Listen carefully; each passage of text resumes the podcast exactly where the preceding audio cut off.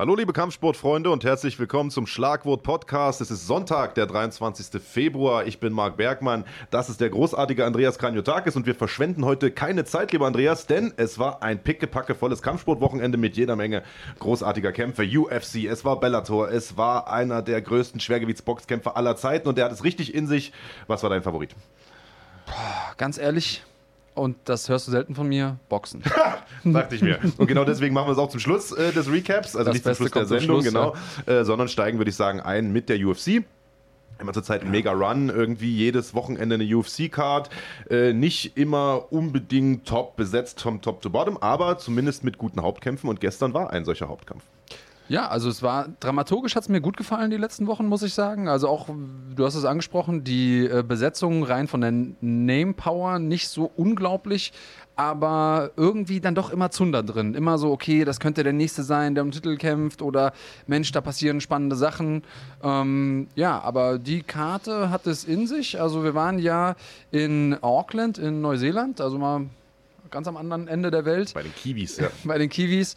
Und äh, ja, da haben im Hauptkampf Paul Felder gegen Dan Hooker gekämpft gegeneinander. Und ähm, da waren sich alle vorher einig, das wird ein Schlacht, wie man so sagt im Neudeutschen. Und ähm, hast du es als eine solche erlebt? Ja, schon. Also war jetzt vielleicht nicht unbedingt die Materialschlacht, mit der alle gerechnet hätten. Also äh, ich sag mal, wer die Kämpfe äh, der beiden gegen Edson Barbosa zum Beispiel gesehen hat und so weiter, der hat jetzt wahrscheinlich damit gerechnet, dass die beiden sozusagen in der Telefonzelle stehen bleiben und sich äh, alles um die Ohren hauen, äh, was sie haben. Äh, so lief's nicht. Ähm, es war ein ja, doch technischer äh, geführter Kampf als gedacht, aber äh, es war ein total unterhaltsamer Kampf. Es war ein Kampf, bei dem ich das Gefühl hatte, dass Paul Felder ganz gut reingekommen ist, aber trotzdem, also vielleicht nicht so viele Treffer genommen hat zu Beginn, aber gute Treffer genommen hat und äh, relativ schnell Probleme hatte mit dem, ich glaube, rechten Auge, das äh, sehr, sehr zugeschwollen war, sodass er hinten raus äh, immer mehr ähm, ja, äh, ihm die Fälle davon geschwommen sind und er am Ende auch knapp nach Punkten verloren hat, in einem, aber wie ich finde, doch durchaus sehenswerten Kampf und eine Wahnsinnsleistung von Dan Hooker. Ja, eigentlich eine Wahnsinnsleistung von beiden, Ja. muss ich sagen. Ähm, der war nicht nur knapp, sondern das war eine geteilte Punktentscheidung. Ja, ja. Das heißt, ein Punktrichter hat den Kampf bei Hooker gesehen, ähm, beziehungsweise zwei bei Hooker, einer bei, äh, bei Felder, immer genau, also zwei zu drei Runden jeweils. Ja, es war auf jeden Fall ein Kampf, der absolut auf Augenhöhe stattgefunden hat. Hooker hat danach direkt äh, gesagt, okay, lass uns irgendwie ähm, ein Matchup machen der Highlight Reels. Hat also da Gaethje gefordert. Felder hat danach gesagt, das kann sein, dass es das war für mich. Ähm, wie stehst du dazu? Ja, wir haben uns jetzt im Vorfeld ja schon so ein bisschen drüber unterhalten. Paul Felder ist ja ein Kämpfer, der zwar noch nicht so alt ist, das ist glaube ich irgendwie so Anfang Mitte 30, Ja. der aber doch schon die ein oder andere Schlacht äh, tatsächlich geschlagen hat. Ähm, also schon ein paar, du hast glaube ich gesagt, Meilen auf der Uhr hat. Äh, also der jetzt nicht unbedingt einen Kampfstil hat, der äh, besonders verlustarm ist, ähm, sondern er sieht nach seinen Kämpfen schon immer arg mitgenommen aus und Das, hier sehen wir es auch. Das Man- Auge ist ja. fast weg, ja. Auge derbe zugeschwollen. Da sehen wir auch nochmal das Zitat. Also, äh, das war es wahrscheinlich für mich, oder das könnte es für mich gewesen sein. Ähm, ich habe ein vierjähriges Kind zu Hause und das äh, vermisst mich jedes Mal, wenn ich. Äh, wenn ich ja, im Trainingslager weg bin und äh, ja, er überlegt sich halt, ob das überhaupt noch wert ist. Und, und das muss man sagen, er ist einer der wenigen Kämpfer, die in der glücklichen Position sind, ähm, schon während ihrer aktiven Kampfsportkarriere einen guten Job nebenbei gefunden zu haben, nämlich als Kommentator, als Analyst äh, für die UFC-Übertragung, für die englischsprachigen und das macht er auch sehr gut. Ähm, macht er wirklich einen guten Job. Hat da also, glaube ich, auch einen relativ sicheren Posten. Und ich glaube, er wird da jetzt einfach abgewogen haben und sagen, hey, habe ich in dieser wirklich top besetzten Gewichtsklasse tatsächlich noch Chancen, oben anzugreifen, also Ja. zum Titel zu kommen? Ja, nein. Ich glaube, wenn er da diese Chance gesehen hätte, diesen Kampf jetzt hier vielleicht gewonnen hätte, dann hätte er sicherlich auch noch weitergemacht. Aber so sagt er, hey, äh, wenn ich so diese Top 5 nicht knacken kann oder diese Top 3, warum soll ich mir das noch antun? Und äh, ich glaube, Ja. Geld hat er gut verdient, hat ein paar Boni auch abgegriffen, hat ja tolle Kämpfe gemacht, er hat viel erreicht, lange an der Spitze gekämpft. Und ähm, warum soll er sich jetzt nicht um sein Kommentatorengeschäft kümmern? Ja, du hast auf jeden Fall recht. Ich glaube, das ist so eine klassische Entscheidung, die äh, eine Karriereentscheidung einfach. Ja. Er war jetzt an einem Scheideweg und es war klar, für denjenigen, der diesen Kampf gewinnt, geht es weiter nach oben Ja. und zumindest mal tendenziell in nächster Zeit auch um den Titel. Er wusste aber, wenn er das Ding abgibt, dann also wenn er dann nochmal ganz oben anklopfen will, nochmal ganz oben mitspielen will, dann dauert das einfach nochmal ja, sagen wir mal, zwei, drei Jahre, um so viele Kämpfe bräuchte er dann, Ja. um wieder nach oben Also in zu der kommen. Gewichtsklasse auf in jeden der Fall, Gewichtsklasse, ja. ja, ja. Und, ähm, und dann halt diese ganzen Entbehrungen und dann auch nicht zu wissen, okay, schaffe ich das überhaupt, weil dann die nächste Nieder- Niederlage kann es dann wieder wegwischen. Ähm, ich glaube, das war eine Vernunftsentscheidung. Klar, also sein Kind wird ihn auch vermissen, wenn er unterwegs ist, um zu kommentieren, aber Ja. da ist er halt nur zwei Tage unterwegs und nicht ein ganzes Trainingslager. Ähm, ist auf jeden Fall eine nachvollziehbare Entscheidung.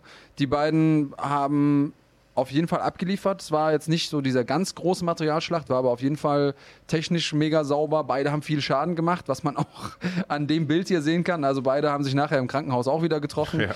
Ähm, auch da, auch schon im, im Cage, nichts als Respekt bei den beiden. Das äh, hat mir echt gut gefallen.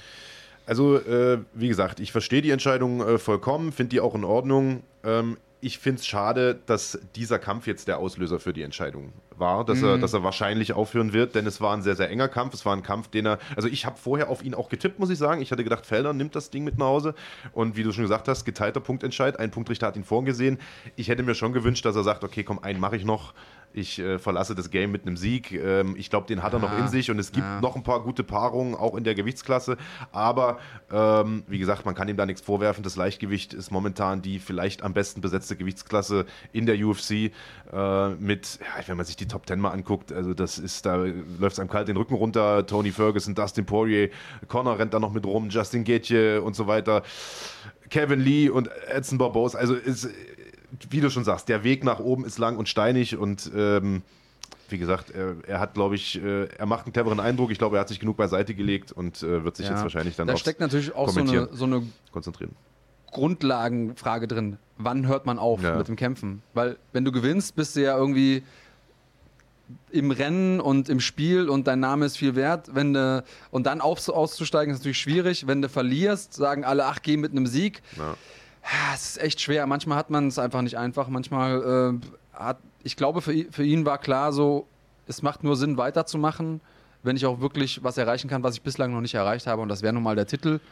Wenn er das nicht sieht, dann kann ich es nachvollziehen. Wer weiß, er hat ja gesagt, er fährt jetzt erstmal nach Hause und redet mit seiner äh, Familie darüber und ähm, dann schauen wir mal, was dabei rauskommt. Ob das Feuer noch brennt oder ob die sagen, nee, lass uns mal die sichere Bank nehmen mit dem Kommentatorenjob, bisschen mehr Family Time und dann, und dann weitersehen. Gucken wir mal. Interessant auf jeden Fall. Mal gespannt, wie es jetzt mit äh, dein Hooker weitergeht, für den natürlich jetzt äh, sozusagen der Graph äh, nach oben zeigt. Ähm, auch für ihn gilt natürlich, Gewichtsklasse unglaublich äh, dicht besetzt. Ähm, muss man schauen, wie es an der Spitze weitergeht im Leichtgewicht. Also wer da Ja. jetzt wann einen Titelkampf bekommt, wie, was ist mit Justin Gaethje zum Beispiel, der ja so ein bisschen in der Schwebe hängt. Also es gibt da eine Menge tolle Paarungen, auch für den Hooker, die ich mir vorstellen könnte. Verzeihung, muss man mal gucken, wie es da weitergeht. Es bleibt auf jeden Fall spannend. Spannend aus deutscher Sicht war es gestern äh, bei Bellator. Bellator hat wieder eins dieser crazy Wochenenden gehabt, wo sie innerhalb von 24 Stunden drei Events äh, bringen. Also es gab Freitag eine Veranstaltung, 239, und dann gab es gestern eine Doppelveranstaltung, die irgendwie, ich glaube, 17 Uhr begann und äh, in der Nacht, äh, also in der Nacht auf Sonntagmorgens 7 Uhr aufgehört hat mit Unterbrechungen. Also man hat da UFC Dublin, die Europaveranstaltung gemacht und U äh, nicht UFC Bellator und Bellator 240, also quasi zwei Events aus derselben Halle. Bellator halt. Ja. Ähm, aus deutscher Sicht besonders äh, interessant ist, dass äh, in der Euro im Europateil sozusagen des, des Dublin-Events ähm, eine Deutsche gekämpft hat und zwar sogar den Hauptkampf bestritten hat, nämlich Judith Ruiz. Die hatten wir in der vergangenen Woche hier auch äh, zugeschaltet per Skype, haben mit ihr nochmal kurz gesprochen und ähm, die da eine beherzte Leistung abgeliefert hat. Machen wir uns nichts vor. Äh, als Deutscher wird man dort vermutlich nicht eingeladen, äh, um, um zu glänzen, sondern eher äh, zum Verlieren. Das hat sich auch äh, während der Übertragung äh, total stark gezeigt. Also äh, die Gegnerin von Judith war Leah McCourt, MMA-Weltmeisterin, hat damals Julia Dorney äh, geschlagen im Amateurbereich und wird jetzt so ein bisschen als der große irische nächste Star aufgebaut von Bellator. Das hat man während der kompletten Übertragung auch gemerkt. Also Ja. Die Kommentatoren, die ganzen Videopackages, alles war so ein bisschen auf Leah McCord ausgerichtet. Ja, logisch, Äh, bei der zu Hause. Genau, Ja. die da die Heimkämpferin war. Äh, und ich Wussten glaube, wir ja auch vorher, haben wir auch vorher im Podcast angesprochen. Also äh, war jetzt, war jetzt ein offenes Geheimnis. Ja, und ich glaube, man hat so ein bisschen damit gerechnet, dass das ein Pflichtsieg für sie wird und dass sie so ein bisschen durch Judith Ruiz durchmarschiert. Judith war halt deutlich kleiner auch auf der Waage und äh, die da so ein bisschen als ja, Opferlamm, glaube ich, eingeladen wurde. Aber die hat äh, da sich gar nichts draus gemacht, ganz im Gegenteil, sondern hat einen richtig starken Kampf abgeliefert. Das hat sie gemacht. Wir sehen es jetzt auch gleich hier nochmal in der Wiederholung. Ja. Hat hier einen sehr, sehr tiefen Armbar gehabt. Der, ähm, ja, also da hat nicht mehr allzu viel gefehlt. Da musste sich auch nochmal äh, die Gegnerin gut durchkämpfen, gut rauskämpfen. Hat sie auch gut gemacht, ganz klare Geschichte. Ruiz hat da im Rahmen ihrer Mittel wirklich alles ausgeschöpft, hat Kämpfergeist bewiesen, hat auch gezeigt, dass sie performen kann auf der, auf der Ebene. Ich hoffe jetzt, dass äh, Bellator sie zumindest mal insofern belohnt, dass sie jetzt nicht irgendwie so ein One-and-Done-Ding mit ihr macht, dass sie sie rausschmeißt, weil ähm, das hat sie meiner Meinung nach wirklich richtig gut gemacht und ähm, hat sich auf jeden Fall noch den ein oder anderen Kampf bei Bellator verdient. Und wenn man sich mal die Karrieren anguckt von Kämpferinnen und Kämpfern, die ihren ersten großen Kampf bei einer großen Organisation machen und dann aber noch die Möglichkeit bekommen, weiter da zu kämpfen, die werden meistens hinten raus ein bisschen besser, weil sie einfach diese Mentalität mitbringen. Okay, ich kämpfe jetzt in der Champions League mit oder ganz oben mit, dann muss ich auch anders trainieren, dann kann ich vielleicht auch anders trainieren, weil ich andere Einkommens Einkommensmöglichkeiten habe und so weiter. Also, nee, hat mir gut gefallen, hat äh, die äh, deutsche Fahne hochgehalten und ähm, von uns aus Respekt nach Hause zu dir. Judith, hast du gut gemacht. Ja. Nächstes Mal kommst du wieder mit dem Sieg nach Hause und dann freuen wir uns noch mehr. Ja, definitiv Hut ab äh, vor einer wirklich tollen Leistung. Wir sehen es hier auch nochmal, konnte im Stand ganz gut mithalten. Hat mehrere Submission-Versuche auch gehabt, zwischendurch sogar mal die Mount auch gehabt. Ähm, ja, letztlich hat es nach Punkten nicht gereicht. Es war ein hart erkämpfter Sieg für die Lokalmatadorin Lia McCord, die, glaube ich, auch wirklich erleichtert war. Das hat man gemerkt, der hinterher ein bisschen die Puste ausging, die froh war, die, glaube ich, auch nicht damit gerechnet hatte, dass Judith hier physisch wirklich zum Teil stärker ist, auch als sie, obwohl sie die deutlich kleinere war. Wir sehen das hier in diesen Clinch-Situationen. Ähm, ja, letztlich war es wahrscheinlich das überlegene Judo der Irin, die ja genau wie Julia Dorni auch so ein bisschen Judo-Background hat und ähm, sie immer wieder zu Boden bringen konnte. Also äh, guter Kampf. Ja, und Pflichtsiege sind ja immer eine Katastrophe. Also wenn alle dir schon Im von vornherein Vorfeld schon sagen, sagen, ja, ja, ja. nee, äh, was, was machst du denn als Kannst nächstes? du nur verlieren eigentlich, ja. Katastrophe, ja, weil Ja. du kannst nur verlieren. Ja. Wenn du dann irgendwie nach Punkten gewinnst, sagen alle, ach, warum hast du nicht vorzeitig gewonnen? Ja. Und das ist eine ganz, ganz schlechte Ausgangslage für, für jeden Kampf. Also insofern muss man da auch für die Iren, Iren mal eine Lanze brechen. Das sind auch furchtbar schwierige Kämpfe. Auch sie hat noch nicht in so einem Spotlight gestanden und ähm, Bellator macht da jetzt zumindest mal einen guten Job, sie so ein bisschen aufzubauen, im Sinne von ihr Schritt für Schritt größere Positionen zu geben. Ja. Gucken wir mal, wie es für sie weitergeht. Hier haben wir noch einen schönen Judo-Wurf gesehen von ihr. Das war auch so ein bisschen die Geschichte des Kampfes. Ja. Also äh, wirklich äh, gute Leistung von Judith. Letztlich waren es die Judo-Würfe und das Ground Game dann von, von Leah was- das einen Unterschied gemacht hat. Aber ich bin vollkommen bei dir. Da kann sie erhobenen Hauptes äh, zurückkehren nach Deutschland und ich hoffe auch, dass man ihr da nochmal eine Chance gibt. Ähm, auf jeden Fall tolle, tolle Performance von Judith Ruiz. Also Glückwunsch an dieser Stelle, trotz Niederlage gut gemacht. So, dann würde ich sagen, kommen wir jetzt zu dem Kampf, der sicherlich alles überschattet hat dieses Wochenende. Äh, es ist eben doch immer noch mal was anderes, wenn, äh, wenn, wenn große Boxkämpfe ins Haus stehen. Das muss man selbst als eingefleischter MMA-Fan sagen. Und äh, Boxen war ja lange Zeit.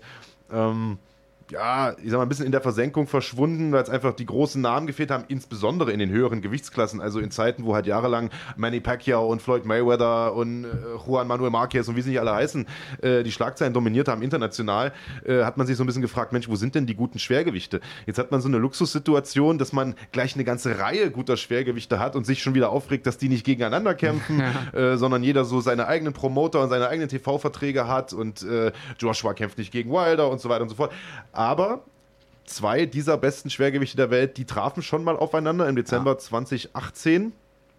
Nämlich Tyson Fury und äh, Deontay Wilder, beide ungeschlagen damals und äh, es war ein Unentschieden und jetzt gab es endlich den großen Rückkampf und das war ja mal ein richtiger Knaller.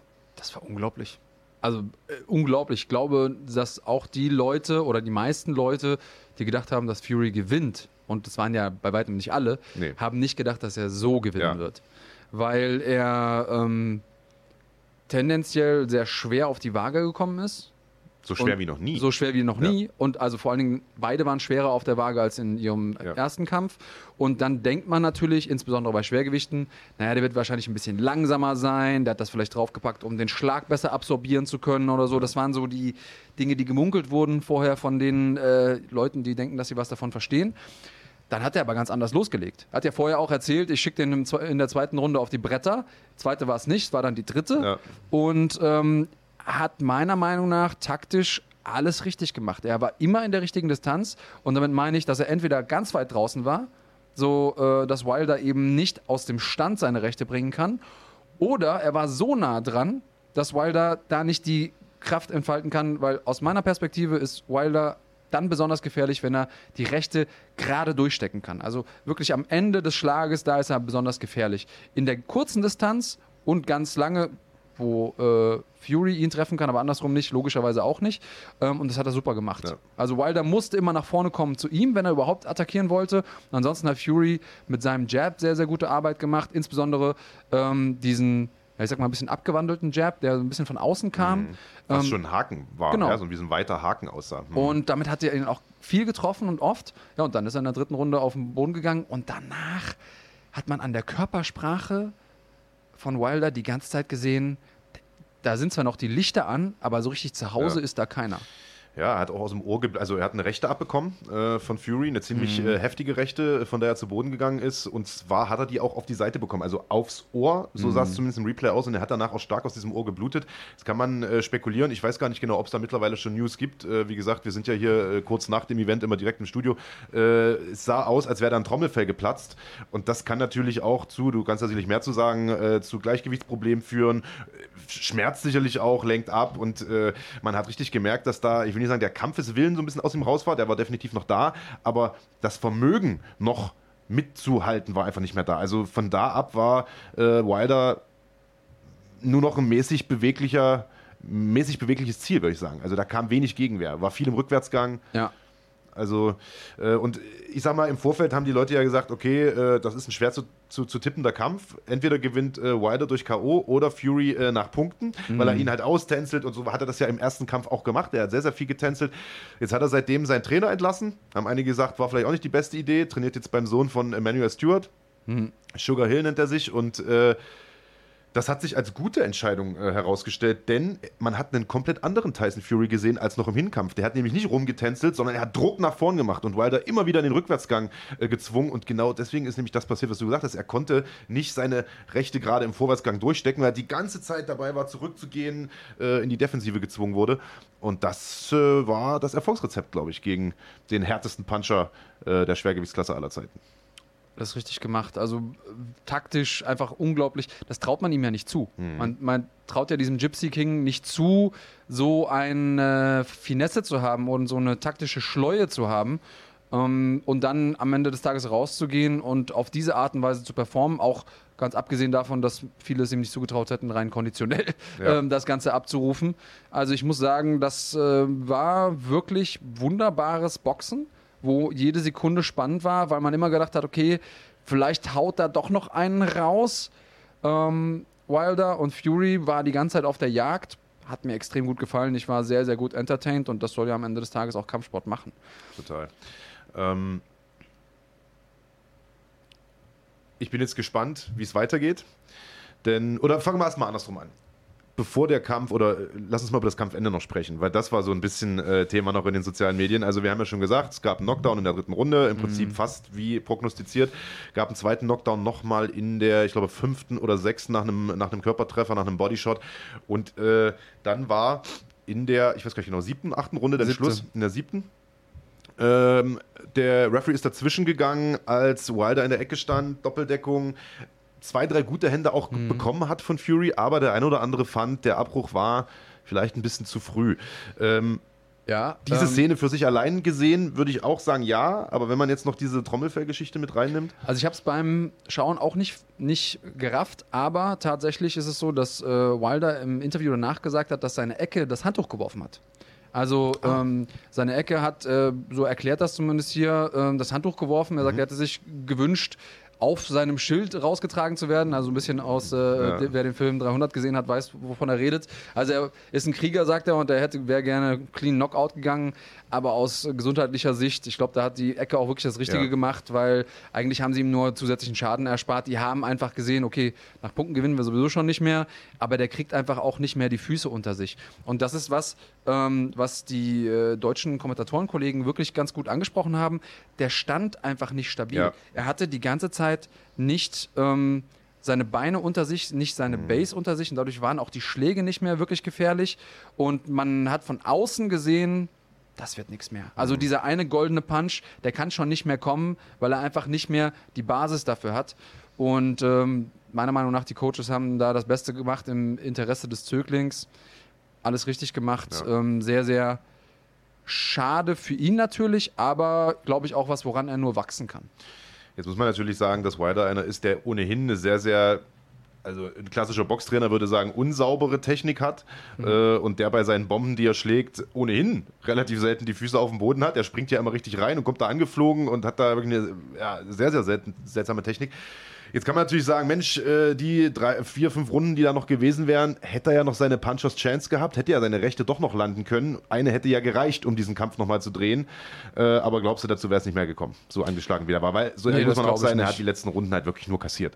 Das ist richtig, ja. Das, ähm, das äh, sehe ich nicht. Hier sehen wir ähm, noch einen äh, Knockdown aus dem Kampf. Ja. Also. Das war. Da sah er wirklich nicht gut aus. Genau. Und da sehen wir auch, was Fury einfach immer wieder gemacht hat. Der ist diesen einen Schritt reingegangen, hat dann seine Aktion gelandet, war dann wieder raus oder so nah dran, dass äh, Wilder ihn nicht treffen konnte. Oder was überraschend ist auch, dass er als Längerer mit so langen Armen im Infight so viel effizienter ist.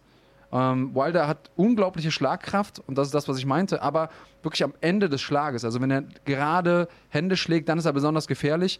Und das heißt, das hat äh, Fury gut, gut gemacht, hat er vorher gut gesehen und auch daran gearbeitet, das so zu machen.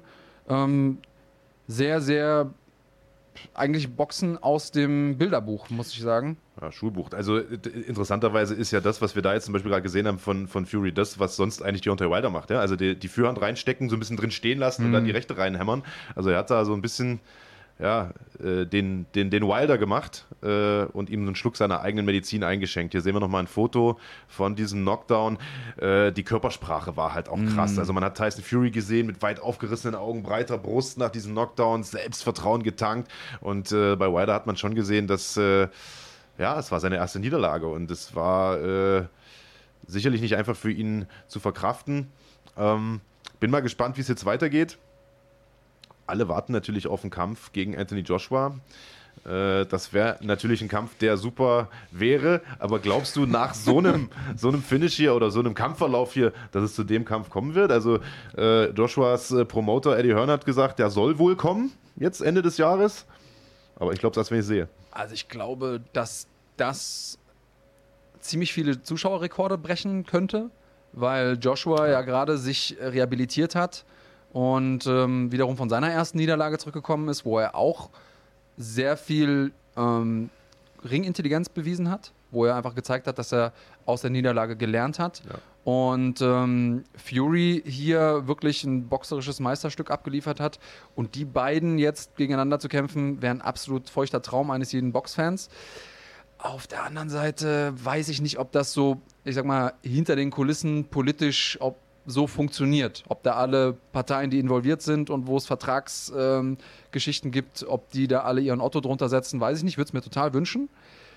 Ich lasse mich überraschen. Ja es gibt ja auch immer noch eine Rückkampfklausel. Das äh, darf man auch nicht vergessen. Das heißt, äh, Wilder hat sich das vertraglich zusichern lassen. Das ist ja Usus äh, bei Boxweltmeistern, dass im Fall einer Niederlage es einen Rückkampf geben kann. Ja. Würdest du jetzt gern einen direkten Rückkampf sehen wollen? Würdest du äh, Fury erstmal einen Aufbaugegner zwischendurch zum, ich sag mal, äh, Selbstvertrauen tanken geben mhm. wollen? Oder würdest du einen dritten Kampf erstmal gar nicht sehen wollen, sondern das lieber irgendwie in zwei, drei Jahren mal machen? Äh, was ist so deine Meinung ah. dazu? Das ist jetzt die Frage. Also ich glaube, als äh, Team Wilder würde ich sagen, auf jeden Fall direkt einen Rückkampf, weil man ja nicht weiß, was passiert. Hm. Ähm, Aber meinst du, der würde anders laufen dann? Ich glaube, was, und das jetzt als Fan betrachtet, ähm, was man auf jeden Fall sehen würde, ist, wie geht er mit der Niederlage um Hm. und kann er sich darauf einstellen. Und das bedeutet für mich dann gleichzeitig, ähm, kann man ihn, wo muss man ihn einordnen? Ist er wirklich der Beste oder einer der Besten, Hm. der jetzt nur einmal verloren hat? Oder ist er in der Lage, sich nach so einer Niederlage umzustellen, daran zu wachsen und wird dann noch besser? Ähm, als Fan würde ich mir natürlich jetzt erstmal das Ding wünschen gegen AJ und dann meinetwegen gegen den, gegen den Sieger soll er nochmal ran oder so. Als, aber das ist meine ganz persönliche Meinung. Da wird sich die Boxwelt nicht nachrichten, wahrscheinlich. Nee, vermutlich nicht, aber ich glaube, die teilen äh, viele Zuschauer. Dann hat man ja auch noch den Alexander Usyk, der da äh, irgendwo noch mitschwebt, der ja äh, im letzten Jahr aus dem Cruiser hochgewechselt ist ins Schwergewicht, der da auch für Furore äh, sorgen möchte, für Furore sorgen wird, bin ich mir sicher. Äh, muss man mal gucken. Also gibt ein paar interessante Paarungen. Äh, ich glaube, ein direkter Rückkampf, weiß ich nicht, ob der so viel anders laufen würde. Jetzt weiß man nicht, wie viel dieser erste Knockdown, dieses Trommelfellding am Kampfverlauf geändert hat. Also wenn es die nicht gegeben hätte, wäre Fury trotzdem so dominant gewesen? Lag es an seiner Strategie oder war das wirklich ja, dieses kaputte Trommelfell, das, das Wilder da einfach behindert hat? Man weiß es nicht. Weil ich glaube, fast ein direkter Rückkampf würde jetzt genauso ablaufen, würde dementsprechend wahrscheinlich äh, sich schwer verkaufen lassen, auch für Fans jetzt im Vorfeld. Also ich glaube schon, dass beide erstmal was anderes machen müssen. Lassen wir uns überraschen, aber schön auf jeden Fall zu sehen, dass es vorangeht, auch im Boxen wieder, äh, auch im äh, Schwergewichtsboxen vor allen Dingen. Ähm, ja, und das war es auch mit dem Recap. Und voran äh, geht es auch bei uns äh, hier bei Run Fighting. Denn es gibt eine Neuerung in dieser Woche, äh, haben es vielleicht die ein oder anderen von euch schon gesehen. Und zwar ist es so, dass äh, wir ja, gewissermaßen umziehen, wenn man so will. Äh, und zwar unsere Inhalte künftig auf äh, YouTube anbieten werden. Das heißt, es gibt zwar weiterhin noch die Plattform runfighting.de, da könnt ihr drauf gehen, aber alles, was dort angeboten wird und in Zukunft gezeigt wird, äh, das wird es ab jetzt auch auf YouTube geben. Ihr könnt da eine Kanalmitgliedschaft eingehen. Also es gibt natürlich weiterhin auch kostenfreie Inhalte, aber es gibt eine Basismitgliedschaft, eine, eine Silber, also eine Bronze-Basismitgliedschaft, eine Silbermitgliedschaft und eine Goldmitgliedschaft. und je nachdem, welches Mitglied ihr da seid, könnt ihr bestimmte Inhalte sehen. als Beispiel für 300 2,99. Das ist die Silbermitgliedschaft, sicherlich die aktuell sinnvollste für alle, weil da sind so gut wie alle Events drin, die es auf Runfighting zu sehen gibt. Das heißt internationale Veranstaltungen wie Glory, wie PFL, wie One Championship, aber eben auch deutsche Events äh, wie Respect oder die Mixfight Championship oder eben auch unser Flaggschiff äh, GMC. Und das sind äh, immerhin sieben Veranstaltungen im Jahr. Warum machen wir das? Äh, ganz einfach, wir haben, das ist euch sicherlich auch äh, nicht entfallen, in den vergangenen Jahren ja immer wieder auch technische Probleme gehabt. Häufig nicht mal durch Runfighting selbst verschuldet, sondern durch externe Dienstleister, aber das interessiert ja letztendlich letztlich den Zuschauer nicht, sondern was ihr wollt, ist ihr wollt Fights gucken und das möglichst unkompliziert und möglichst auf allen äh, Kanälen. Äh, und das ist jetzt ja über YouTube hervorragend möglich. Das heißt, die Plattform läuft stabil. Ihr könnt das auf allen äh, Devices schauen, auf dem Handy, auf dem Computer, auf dem Fernseher, auf der Xbox, wo auch immer. Äh, und es sollte dann äh, auch keine technischen Probleme mehr geben. Und, und das finde ich ist ein großer Pluspunkt, ähm, wir sehen das ja hier Woche für Woche im Schlagwort Podcast es gibt dieses Community-Ding. Ihr könnt mit kommentieren, äh, ihr könnt im Chat äh, ja, euch, euch austauschen und das ist eine Sache, die heutzutage ja sehr, sehr wichtig ist. Sehen wir bei Schlagwort ja jede Woche. Ja, wir haben sogar für euch äh, extra Emojis mit unseren Kämpfern Ja, gemacht. genau. Vielleicht, wenn wir uns genug äh, ins Zeug legen. Oder weißt du, bei wem wir schleimen müssen, dass wir auch Emojis bekommen? Oh.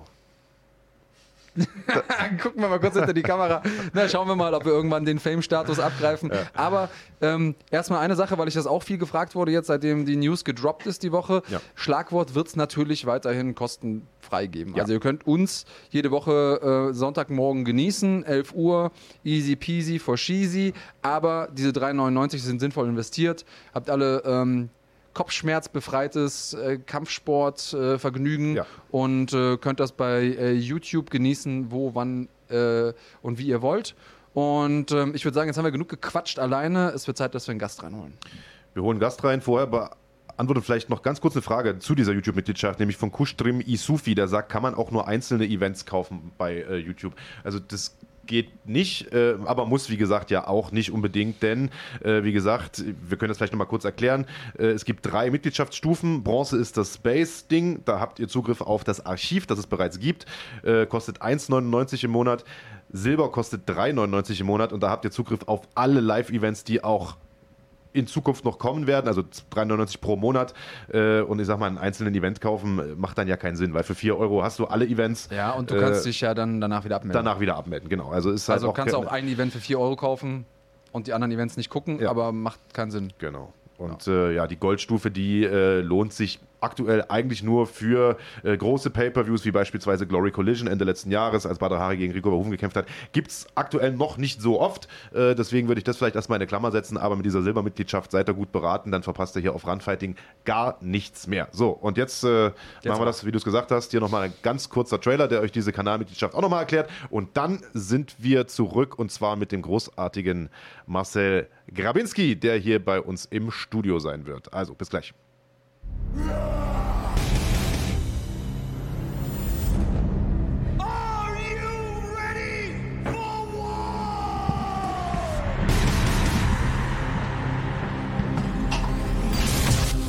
Fighting ist ab sofort auch auf YouTube. Exklusive Inhalte nur für Mitglieder schon ab 1,99 Euro. Guck mal rein, so. An.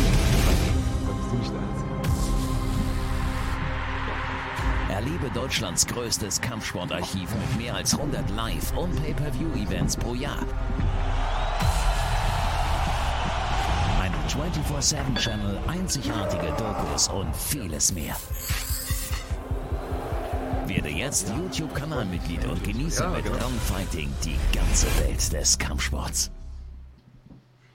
So, haben wir das auch geklärt. Wenn da noch Fragen offen sind, was YouTube-Kanalmitgliedschaft angeht, hier auf Runfighting, einfach Fragen in den Chat. Wir beantworten das natürlich gerne. Äh, ansonsten viel Spaß beim Zuschauen. Und jetzt haben wir ihn hier nach, wir haben es gerade gesagt, äh, lange, lange Wartezeit. War schon ein paar Mal geplant. Äh, aus verschiedenen Gründen hat es immer mal wieder nicht geklappt. Zuletzt war äh, Sturmtief Sabine dran schuld. Äh, da solltet ihr eigentlich äh, du und Anatoly Ball beide hier in der Sendung sein. Jetzt hat es aber endlich mal geklappt in der 46. Schlagwortfolge mit Mohamed Marcel Grawinski. Sei gegrüßt. Ich grüße euch, ich freue mich auch. War das jetzt richtig rum? Marcel Mohamed, oder? Wie ihr wollt. Total kompliziert. Hauptsache beide Namen sind mit im Begriff. Ja, wollte ich gerade sagen. Also äh, Karriere die ganze Zeit äh, unter, also, oder fangen wir andersrum an, geboren bist du wahrscheinlich als Marcel Grabinski, hast irgendwann den Namen Mohammed angenommen, wahrscheinlich konvertiert oder ja, äh, als konvertiert den, den, den Namen Mohammed angenommen. Warum jetzt wieder unter Marcel? Aus Promotergründen oder wer ist damit, äh, wer ist auf die Idee gekommen? Ähm, genau, also ich bin äh, leiblich mit dem Namen Marcel Grabinski ja. Äh, ja, geboren. Anschließend bin ich dann im Alter von 14 oder 15 Jahren bin ich zum Islam konvertiert und habe dann den Namen Mohammed angenommen. Und ja, also die Leute von früher, die kennen mich auch eigentlich nur unter dem Namen Marcel noch. Ne? Aber die Leute, die mich dann im Nachhinein kennengelernt haben, die sind so mehr oder weniger dann mit dem Namen Mohammed so äh, ja, mit reingewachsen. So wie wir quasi. Wir ja, kennen dich ja genau, quasi nur als Mohammed. Ihr kennt mich ja. quasi nur unter Mohammed. Ja. Ähm, ja, und irgendwann mal sind wir zu dem Entschluss gekommen, da äh, immer wieder Leute gefragt haben, so, ey, warum nennen die dich alle Mohammed? Ne, den Namen Marcel dann auch noch, äh, ja, okay. mit dazu zu nehmen. Ja. Also ist auch wurscht, was man jetzt sagt, weil wir sind immer ein bisschen verwirrt und wollen ja auch niemandem auf den Schlips treten. Darum geht es ja letztlich auch, weißt du? Genau, also meine Familie nennt mich Marcel. Ja meine äh, Familie von meiner Frau kennt mich nur unter Mohammed. Also wir sind ja quasi Familie, also genau. dann werde ich auch. Ja, ihr könnt mich also, Marcel oder also, Mohammed. Mo geht aber schneller über die Lippen. Ja, was, was für mich viel wichtiger ist bei den Namen ist, ist es Marcel oder Marcel? Marcel. Okay. Ja. Also, ja. Okay, gibt es da einen Unterschied? Ich, ich finde es immer irritierend, wenn Leute das A so lang ziehen. Marcel, Marcel. Ja. Das ist so äh, Köln, Köln-Ports äh. Marcel, Marcel. Ja, ist wie, ist wie Salat und Salat. Und genau, Stefan ja, genau. Pütz und Stefan Pütz. genau, der Kollege hier neben mir sagt nämlich äh, Salat. Ja, sagt man so im Osten.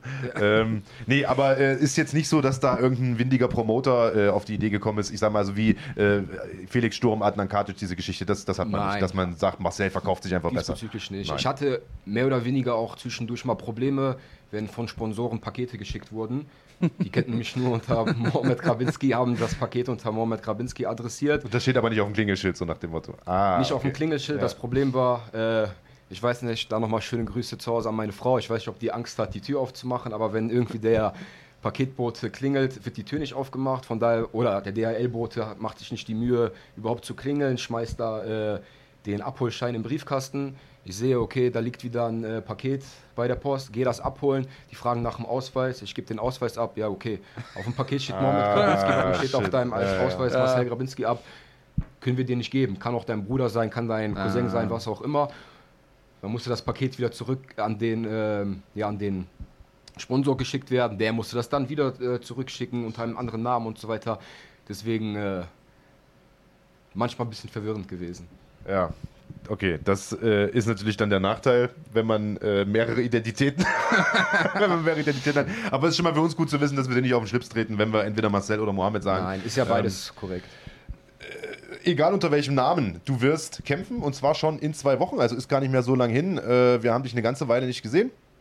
Ähm, jetzt äh, geht's los bei GMC 24 in äh, München im äh, Audi Dome und äh, das ist so ein bisschen hin und her gewesen, gegen wen du dort kämpfen wirst, denn lange Zeit äh, war angekündigt, dass der Kampf stattfinden wird. Am 7. März ist das übrigens. Äh, Tickets gibt es noch unter Eventim und ansonsten könnt ihr euch das Ganze anschauen auf YouTube und auf Pro7 Max wie immer.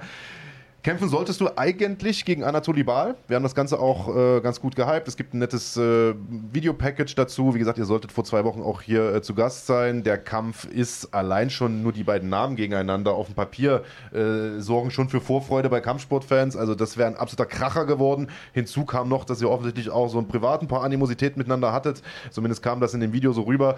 Aber zu dem Kampf wird es leider nicht kommen, oder? Laut meinen Informationen aktuell wird es zu dem Kampf ja. leider nicht kommen. Also nicht aktuell, sondern ähm, ja, seit ein paar Tagen.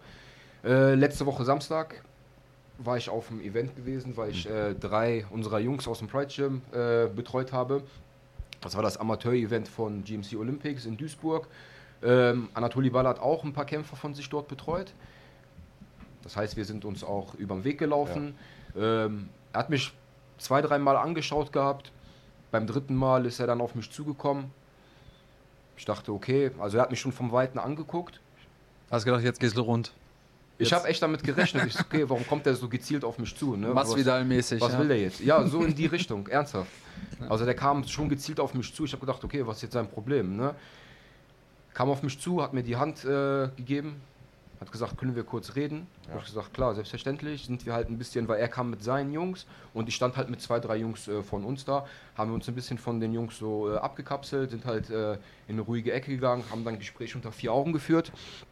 Ähm, ja, und er kam direkt mit der Message zu mir an und sagte, äh, ob ich halt schon die, die Mitteilung bekommen habe. Habe ich gesagt, was für eine Mitteilung? Also was für eine Message hast du mir überreicht? So in dem Sinne. Sagte der, nee, hast du nichts so bekommen? Habe ich gesagt, nein, gar nichts. Okay, der hat gesagt, ich werde nicht kämpfen können. Habe ich gesagt, okay, aus welchem Grund? Dann sagte er zu mir aus gesundheitlichen Problemen. Da bin ich auch nicht spezifischer darauf eingegangen. Ich habe gesagt, okay, dann lass ich das so im Raum stehen. Wenn du gesundheitliche Probleme hast, dann frage ich auch nicht großartig, warum. Ja. Äh, die einzige Frage, die ich dir stellen will, können wir den Kampf nach hinten verschieben, weil äh, unmittelbar nach München ist ja, äh, ist ja Düsseldorf auch ja. schon wieder dran. Das wäre ja dann am 7. März ist in München, äh, am 18. April ist dann in Düsseldorf, also quasi fünf, sechs Wochen später. Ja. Ähm, wäre auch nicht ganz ideal für mich, weil man passt ja immer so eine Vorbereitung ungefähr zeitgemäß an, wo man dann quasi den Höhepunkt am Training erreicht hat, wo man dann also einen gewissen Level beim Sparring hat, den man aber dann nicht noch weitere vier oder fünf Wochen halten kann. Ja. Äh, nichtsdestotrotz habe ich ihm das angeboten, aber er hat direkt mit dem Kopf genickt und hat gesagt, äh, gewackelt und hat gesagt, den Kampf können wir auf gar keinen Fall nach hinten schieben. Also unmittelbar. Ja, zumindest mal nicht fünf Wochen genau, später. Ja, ja also nicht äh, fünf Wochen später, sondern eventuell weitere Monate. Habe ich gesagt, okay, dann hoffe ich nur, dass ich einen Ersatzgegner finde. Dir wünsche ich gute Besserung. Er sagte auch zu mir, ich habe richtig Bock auf den Kampf, ich ärgere mich richtig, ich will auf jeden Fall den Kampf sehen. Habe ich zu ihm gesagt, mir geht es genauso. Und nicht nur wir wollen den Kampf machen, sondern auch die Zuschauer wollen den Kampf sehen. Absolut. Weil äh, es ist auch ein Kampf, wie du auch im Vorfeld gesagt hast, so der gehypt wurde aufgrund ein paar Konfrontationen zwischen uns beiden. Ja. Ist mehr so, so, ein Kampf, wenn man jetzt im übertriebenen Sinne so denkt, äh, wie zwischen Habib und Tony Ferguson, der oftmals angesetzt wurde, dann aber wiederum auch auf, ja, auch von meiner Seite aus mal aus äh, äh, Gründen abgesagt werden musste, jetzt aus seinem Grund abgesagt werden musste. Und ja, das ist halt ein Kampf, den wollen die Zuschauer halt sehen. Deswegen ist es halt sehr, sehr bitter, dass der wieder abgesagt wurde. Also da sind ja ganz viele Sachen drin. Das erste Ding ist, ähm, ich bin happy zu hören, dass ihr auf der einen Seite natürlich auch hitzig miteinander oder übereinander gesprochen habt, teilweise äh, vor dem Kampf, was ja auch vor dem Kampf auch, also eigentlich wollen das ja auch viele Leute sehen, dass da so ein bisschen Bad Blood herrscht. Auf der anderen Seite, dass ihr aber auch in der ähm, Lage seid, so professionell damit umzugehen, zu sagen, hey, wenn da jetzt was ist,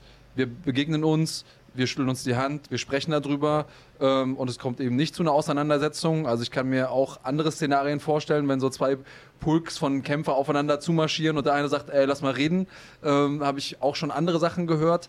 Äh, auf, also das finde ich erstmal super. Andere Sache ist für all die Leute, die jetzt äh, zusehen, zuhören und dann noch ein bisschen zusätzlichen Klärungsbedarf haben. Wir haben ja ursprünglich mal gedacht, dass wir euch beide hier im ähm, Podcast haben. Aus besagten gesundheitlichen Gründen kann äh, Anatoli heute nicht hier sein. Wir haben ihn aber nachher noch zu Skype, äh, per Skype zugeschaltet und da können wir noch ein bisschen fragen. Ich weiß nicht, ob er uns, wie viel er uns da transparent machen kann zu seiner ähm, gesundheitlichen Situation. Soweit ich es verstanden habe, ist jetzt aber nichts groß bedrohliches im Sinne von lebensbedrohlich oder so oder dass die Karriere komplett ähm, im Argen ist oder äh, Fragezeichen, ob er je weitermachen kann. Das ist zumindest mal, weil du eben gesagt hast, nee, Rematch wird es nicht geben, also zumindest mal jetzt in der ersten oder im ersten Quartal in 2020 nicht. Also da können wir aber nachher noch ein bisschen einhaken, mal gucken, wie viel er uns dazu verraten kann. Und äh, du hast jetzt eben den Vergleich gemacht, äh, Habib gegen Tony. Wer bist du in dem Szenario? Ja, im übertriebenen Sinne. Ja gut, da ich äh, davon ausgehe, dass Habib gewinnt, bin ich Habib bin. Sehr gut. Ja. Ähm, ja. also ich bin bei Andreas. Ich glaube auch, dass äh, Anatoly keiner ist, der leichtfertig sowas absagt. Ich glaube, der hätte auch Bock auf den Kampf gehabt. Wie gesagt, wir werden nachher äh, mit ihm nochmal sprechen. Ähm, dann kannst du natürlich auch gern da vielleicht nochmal nachhaken. Ich glaube, da werden wir ein bisschen äh, ja, äh, aufklären können, woran das Ganze hing. Äh, wie oft war der Kampf jetzt angesetzt? Ich glaube, dreimal auch. Ne? Dreimal wurde der Kampf Das ist wirklich ein bisschen wie bei Khabib und Tony, ne? die ja jetzt zum fünften Mal, glaube ich, Geht äh, die Ansetzung haben. in die Richtung. Geht ja. in die Richtung. Ähm, jetzt ist das eine etwas komische Situation, weil Leute, die oder sagen wir mal Außenstehende können sich immer gar nicht so richtig vorstellen, wie läuft denn sowas überhaupt ab? Wie wird so ein Kampf äh, äh, angesetzt? Wer erfährt wann von was? Und äh, die schauen dann immer ganz erschrocken, wenn die erfahren, okay, du erfährst von ihm persönlich auf irgendeiner Veranstaltung, wo ihr euch zufällig trefft, davon, dass der Kampf gar nicht stattfindet, zwei Wochen oder drei Wochen bevor er stattfinden sollte. Weißt du, also äh, kriegt man da nicht einen Anruf vom, vom, vom Promoter oder wie, wie läuft sowas denn ab?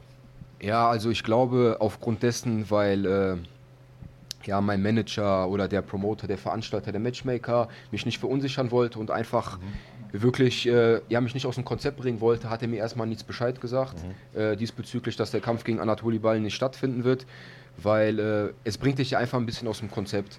Ne? Ja. Wenn du hörst, dass der Kampf, auf den du dich wirklich so riesig freust. Weil ich muss ehrlich dazu sagen, ähm, ich habe mich nochmal spezifischer und direkter auf den Kampf gegen Anatoli Ball vorbereitet, weil es einfach eine persönliche Sache ist, dass ich wirklich äh, morgens vorm Wecker wach geworden bin, um zum Training zu fahren. So motiviert war ich für den ja. Kampf. Äh, die Vorbereitung, Gott sei Dank, lief diesmal einwandfrei. Ich trainiere quasi seit ja, Ende Dezember, also nach Weihnachten bis jetzt verletzungsfrei, zweimal am Tag und das sechsmal die Woche auf einem sehr, sehr guten und hohen Level. Das Gewicht ist super. Wie gesagt, weil ich einfach übermotiviert für den Kampf war, ja. habe ich nochmal mehr Energie da reingesteckt. Ähm, habe es mit meinem Arbeitgeber abgesprochen, ja. dass ich auch die Zeit dafür habe, ähm, fürs Training noch umso mehr.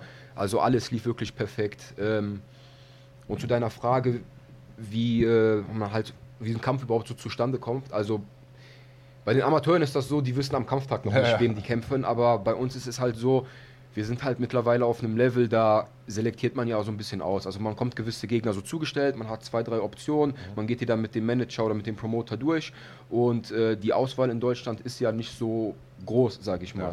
Ja. Ne, also man hat gute Kämpfer, definitiv, insbesondere in der Gewichtsklasse. Das sieht man nicht nur in der UFC oder bei Bellator, sondern auch bei GMC ist die ja. bestbesiedelte Gewichtsklasse 70 und halt die neue Gewichtsklasse 75 Kilo. Ähm, ja, und wie gesagt, dann stehen da halt Gegner zur Auswahl. Man bekommt acht bis zehn Wochen vorher Bescheid. Ja, und dann halt zwei Wochen vorher mitgeteilt zu bekommen, dass der Gegner doch, äh, oder dass der Kampf jetzt nicht abgesagt wird, aber dass der Gegner halt gewechselt ja. wird, ist es halt natürlich schon äh, ja, ärgerlich, definitiv. Total. Und äh, wir sehen jetzt hier auch die Reaktionen im Chat. Die sind natürlich wie erwartet äh, enttäuscht. Also viele Leute haben sich, äh, so wie wir auch und so wie du wahrscheinlich auch mega auf diesen Kampf gefreut. Aber, und das hast du jetzt so ein bisschen schon mitklingen lassen, äh, der Kampf dein Kampf ist nicht geplatzt, also du wirst trotzdem kämpfen, ähm, aber es steht noch nicht so hundertprozentig fest gegen wen. Das habe ich richtig verstanden. Ne? Und man hat dir ein paar Gegner vorgelegt, glaube ich. Mhm. Ist richtig, genau. Ja. Also äh, nachdem Anatoly Ball mir das mitgeteilt hat, vergangenen Samstag äh, auf dem Event, das war ein Event von GMC Olympics, das heißt, Dennis ist ja äh, nicht weit entfernt gewesen. Ja. Bin dann halt zu ihm gegangen, habe ihm gesagt, äh, alles gut, Anatoli Ball hat mir das gerade mitgeteilt. Ne? Also für mich ist einfach nur wichtig, dass ihr einen Ersatzgegner findet. Ne? Natürlich würde ich gerne gegen Anatoli Ball kämpfen. Ist halt leider so, genauso wie es letzte, äh, vorletzte Woche nicht sein sollte, dass wir hier äh, im Studio sein sollten, aufgrund dessen, weil halt dieser Sturm war. Ja. Ne? Man ärgert sich immer, aber im Nachhinein denkt man sich, okay, wer weiß, wofür das gut war. Und jetzt hat man halt mehr Informationen zwei Wochen später. Vor Ja. zwei Wochen hatte ich diese Information nicht. Deswegen können wir jetzt in dem Chat und auch vor allen Dingen dem Zuschauer, dem wir das schuldig sind, dann auch direkt mitteilen und das vor Ort äh, sagen, dass der Kampf nicht stattfindet. Aber wir haben einen Ersatzgegner. Zu deiner Frage, also mir wurden dann auch Ja. direkt ein, zwei Gegner ähm, vorgeschlagen, mehr oder weniger, oder nicht mir, sondern meinem äh, Trainer und Manager. Und ja, diese Option gehen wir jetzt durch und ich bin auf jeden Fall guter Dinge, dass auch ein Ersatzgegner gefunden wird, auch wenn es halt nicht immer so leicht ist. Also zwei Wochen, also mir wurde es auch schon ein paar Mal angeboten. Zwei Wochen vorher, Ja, ja. vorm Event äh, Cage Warriors, schreibt dir, willst du den Hauptkampf machen gegen einen ungeschlagenen Typen? Ja. Ich weiß nicht, wer da äh, Champion war in der 70 Kilo Klasse, der eine 14 oder 15 0 hatte, ich weiß nicht mehr aus dem Kopf, wo du dir denkst, ey, zwei Wochen vorher wird dir ein Kampf angeboten, okay, da muss aber auch zumindest die Kohle stimmen. Ja. Wenn du zwei Wochen vorher einen Naja, Kampf klar, annimmst, logisch. Ne? Also es ist ja auch äh, im Sinne der Karriereplanung nicht sinnvoll. Äh, auf, ab einem gewissen Niveau äh, ist es einfach sehr, sehr schwierig, solche Kämpfe kurzfristig anzunehmen. Brauchen wir uns nicht drüber zu unterhalten.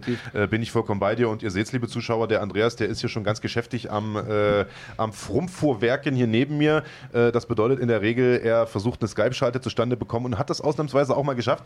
Ähm, deswegen würde ich sagen, wir sprechen über deinen neuen Gegner vielleicht gleich und schalten jetzt erstmal den Anatoli Bal äh, zu, der hier schon in den Startlöchern steht und uns ein bisschen aufklären wird, äh, woran es denn liegt, dass wir ihn leider nicht sehen werden in München. Wir haben es ja gerade schon gesagt. Kann mir nicht vorstellen, dass er so einen Kampf leichtfertig platzen lässt. Anatoli sei gegrüßt.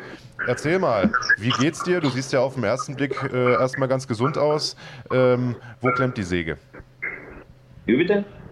Woran äh, scheitert's? Warum äh, können wir dich nicht sehen in München? Was hast du denn? Was plagt dich? Genau, also ich kann ja den Kampf gegen Mo jetzt nicht machen, aus gesundheitlichen Gründen. Ja. Und deswegen, also ich bin jetzt auch schon seit zwei Wochen nicht mehr im Training. Und muss Seit zwei noch Monaten eine- schon? Nee, nee, zwei Wochen. Zwei Wochen. Mhm. Genau, muss noch eine Woche aussetzen.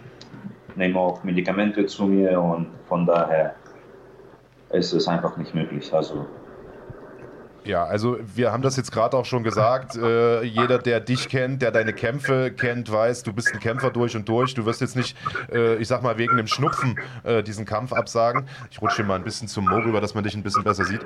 Ähm, Hauptsache weg von mir. Du äh, und weg von Andreas, genau.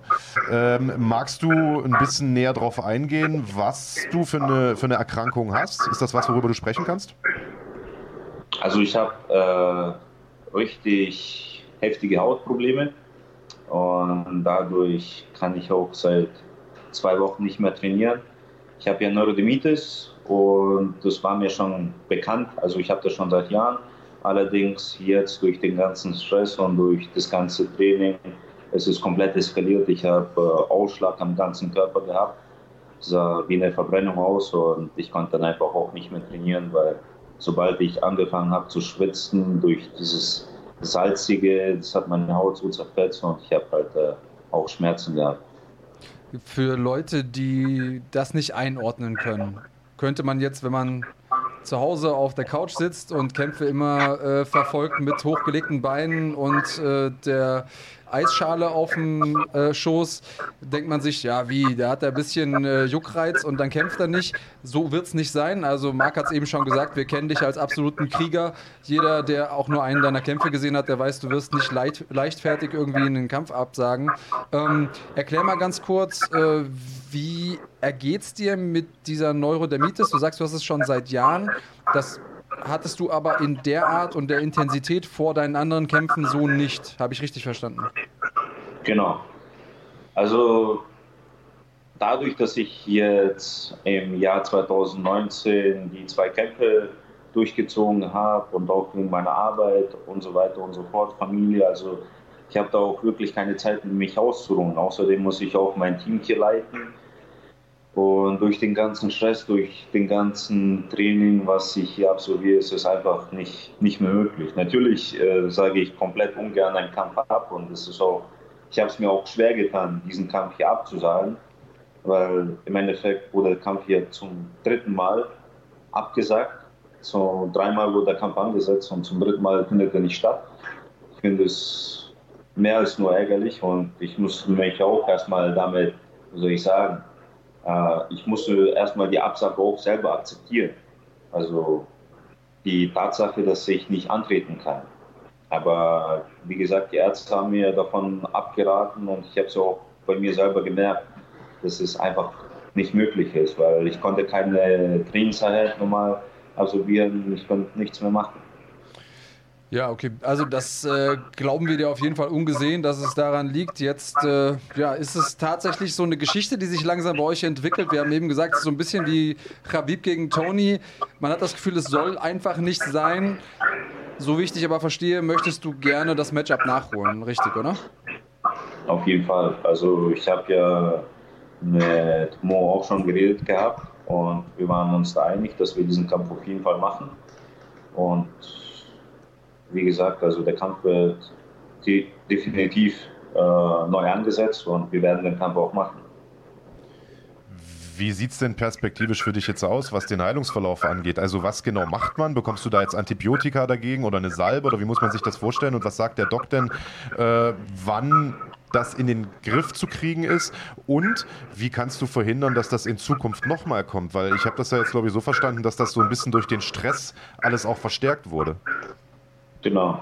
Also ich war ja in einer Hautklinik hier bei uns in Tübingen und die sind ja darauf spezialisiert.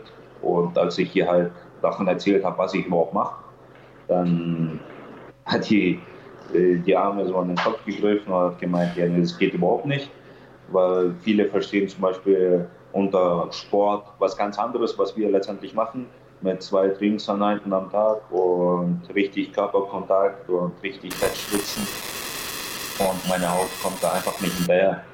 Durch den morgens trainiere ich, schwitze ich, dusche äh, und so weiter und so fort. Also ich darf auch zum Beispiel bei der Dusche jetzt keine normalen äh, Duschgele benutzen oder Haarshampoo. Ich muss da auch jetzt voll drauf achten und alles ohne irgendwelche Parfümstoffe oder sonstiges. Also die Haut hat nicht genug Zeit, sich zu regenerieren im Endeffekt. Genau. Weil du immer die Belastung hast vom Training, dann noch die Belastung vom, äh, vom Duschen, was ja auch äh, den natürlichen Schutzfilm der Haut irgendwie angreift. Und dadurch kommt das. Ist denn jetzt die Gefahr gegeben für zukünftige Kämpfe, dass äh, wir wieder damit rechnen müssen, dass es kurzfristig zu so einer Erkrankung kommt? Äh, ich hoffe jetzt nicht, dass es nochmal in dem Maß sich ausbreitet, wie, wie ich es jetzt gehabt habe.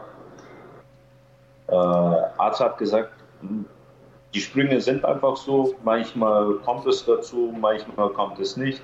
Und man muss halt einfach nur auf die Haut achten und genau, mehr, mehr auch nicht. Und wirklich darauf schauen, dass die Haut gepflegt ist. Und gerade solche Sachen mit Dusche und Duschgel und so weiter und so fort. Stress spielt natürlich auch eine riesengroße Rolle. Hm. Ja gut, dann hoffen wir mal, oder andersrum, du hast ja auch schon super viele Kämpfe absolviert, wo es kein Thema war. Hoffen wir mal, dass das jetzt äh, eine Ausnahme war und dass wir einmal da mit dem Schrecken davongekommen sind. Wir haben ja den Mann, gegen den du kämpfen solltest, hier vor Ort im Studio. Hast du noch irgendwas mit ihm zu besprechen? Willst du ihm noch irgendwas sagen? Also ich habe den schon in Duisburg alles gesagt. Wir haben uns da kurz unterhalten. Äh, ich habe den auch darauf angesprochen, dass ich nicht in der Lage bin, in München jetzt anzutreten. Und wir haben die Sache auch besprochen gehabt und mehr habe ich eigentlich da auch nicht zu sagen. Also. Okay, hast du noch irgendwas, äh, was du jetzt eins zu eins loswerden willst, äh, Marcel? Hast du noch irgendwas, äh, was du Anatoli mitgeben willst? Was ich ihm mitgeben will, werd auf jeden Fall gesund, steig wieder ins Training ein, intensiv, werd fit. Ja, und wir können den Kampf dann nachholen. Also wir gucken, was die Kämpfe halt jetzt meiner Seite aus äh, bringen, die nächsten Kämpfe. Also ich werde definitiv in München kämpfen. Ähm, ich weiß ja dann nicht, wie lange du halt brauchst für die Erholungsphase, wie viele Kämpfe ich dann in der Zwischenzeit schon habe, aber nichtsdestotrotz würde ich äh, den Kampf gegen dich, wie wir halt auch besprochen haben, sehr gerne nachholen und ich denke, das kriegen wir auch hin. Genau, danke.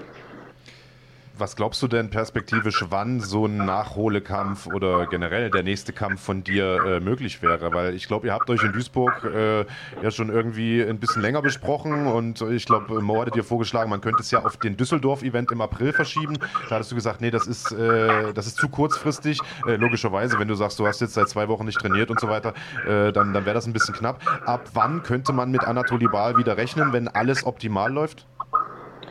Also ich muss jetzt noch die Woche, also die Woche ist ja schon vorbei, weil nächste Woche muss ich noch komplett aussetzen. Und ich muss noch Medikamente zu mir nehmen und die Medikamente, die ich halt zu mir nehme, die sind nicht, äh, die, also die hinterlassen schon Spuren, weil ich muss halt Cortison zu mir nehmen. Und das zerfällt halt einen richtig. Und nächste Woche muss ich das Ganze noch machen. Und dann muss ich nochmal zum Arzt gehen und das Ganze abchecken und ich hoffe, dass ich übernächste Woche schon gleich mit dem Training anfangen kann. Also ich sage jetzt einfach mal, nicht, dass das irgendjemand interessieren würde, aber Köln im September ist äh, um die Ecke bei dem Kollegen hier, der neben uns sitzt. Und ähm, irgendwie haben wir gute Erfahrungen gemacht in Köln mit dir auch, Anatoli. Also das wäre was, äh, das würde ich mir auf jeden Fall antun.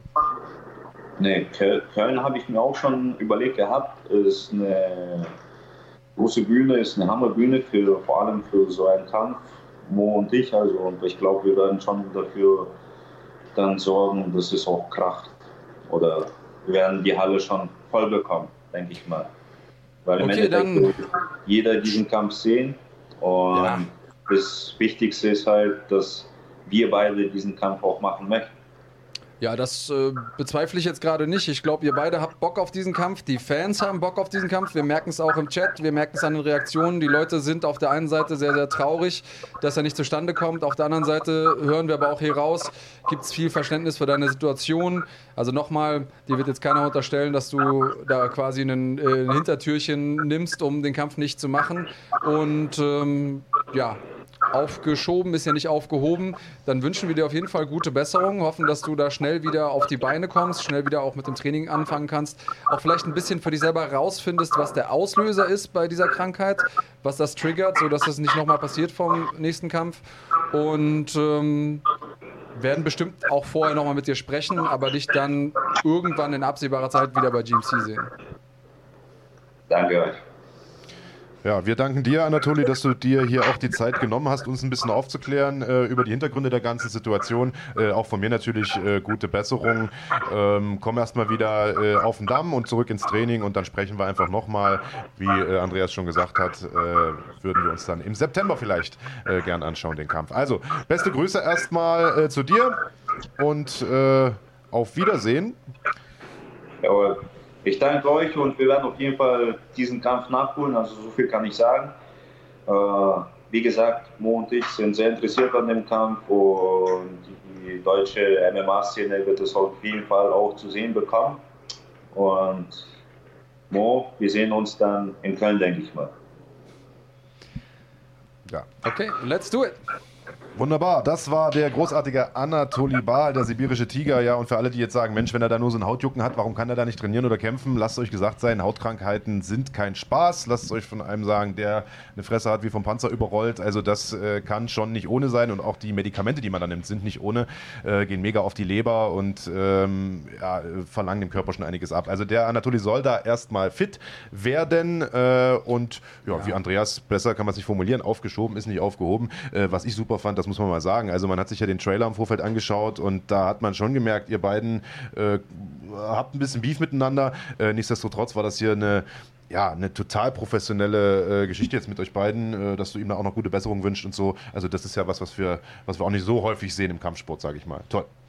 Ja, definitiv. Also Sport ist eine Sache, Gesundheit ist die andere Sache. Ne? Und wenn einer gesundheitliche Probleme hat, jetzt insbesondere so eine Hautkrankheit, Ja. äh, ich habe auch einen äh, ja, älteren Mann, der, den ich äh, also Personal Training gebe, der auch mit einer Hautkrankheit zu kämpfen hat. Und ich sehe das halt immer wieder, wenn ich Pratzentraining mit dem mache, der bandagiert sich die Hände, danach zieht er die Boxhandschuhe aus, macht die Bandagen ab, alles ist aufgeratscht, aufgeplatzt. Also es ist schon sehr, sehr unangenehm. Von daher, unabhängig davon, ob es eine Hautkrankheit ist oder irgendwas anderes, ähm, ich bin sogar froh, dass es in Anführungszeichen nur eine Hautkrankheit ist, Ja. weil ich habe mir schon äh, ja, ernsthafte Gedanken gemacht, dass es noch was äh, ja, Schlimmeres Ja. ist. Also von daher gute Besserung und wie er schon gesagt hat. Da sind ja noch ein paar andere Sachen drin. Also äh, wer solche Medikamente nimmt und dann noch einen Weight-Cut hinten raus macht. Also angenommen, er sagt, nee, ich will das Ding nicht absagen, weil ich bin Anatoli Bal, ich bin der härteste unter dieser Sonne, macht dann trotzdem diesen Weight-Cut.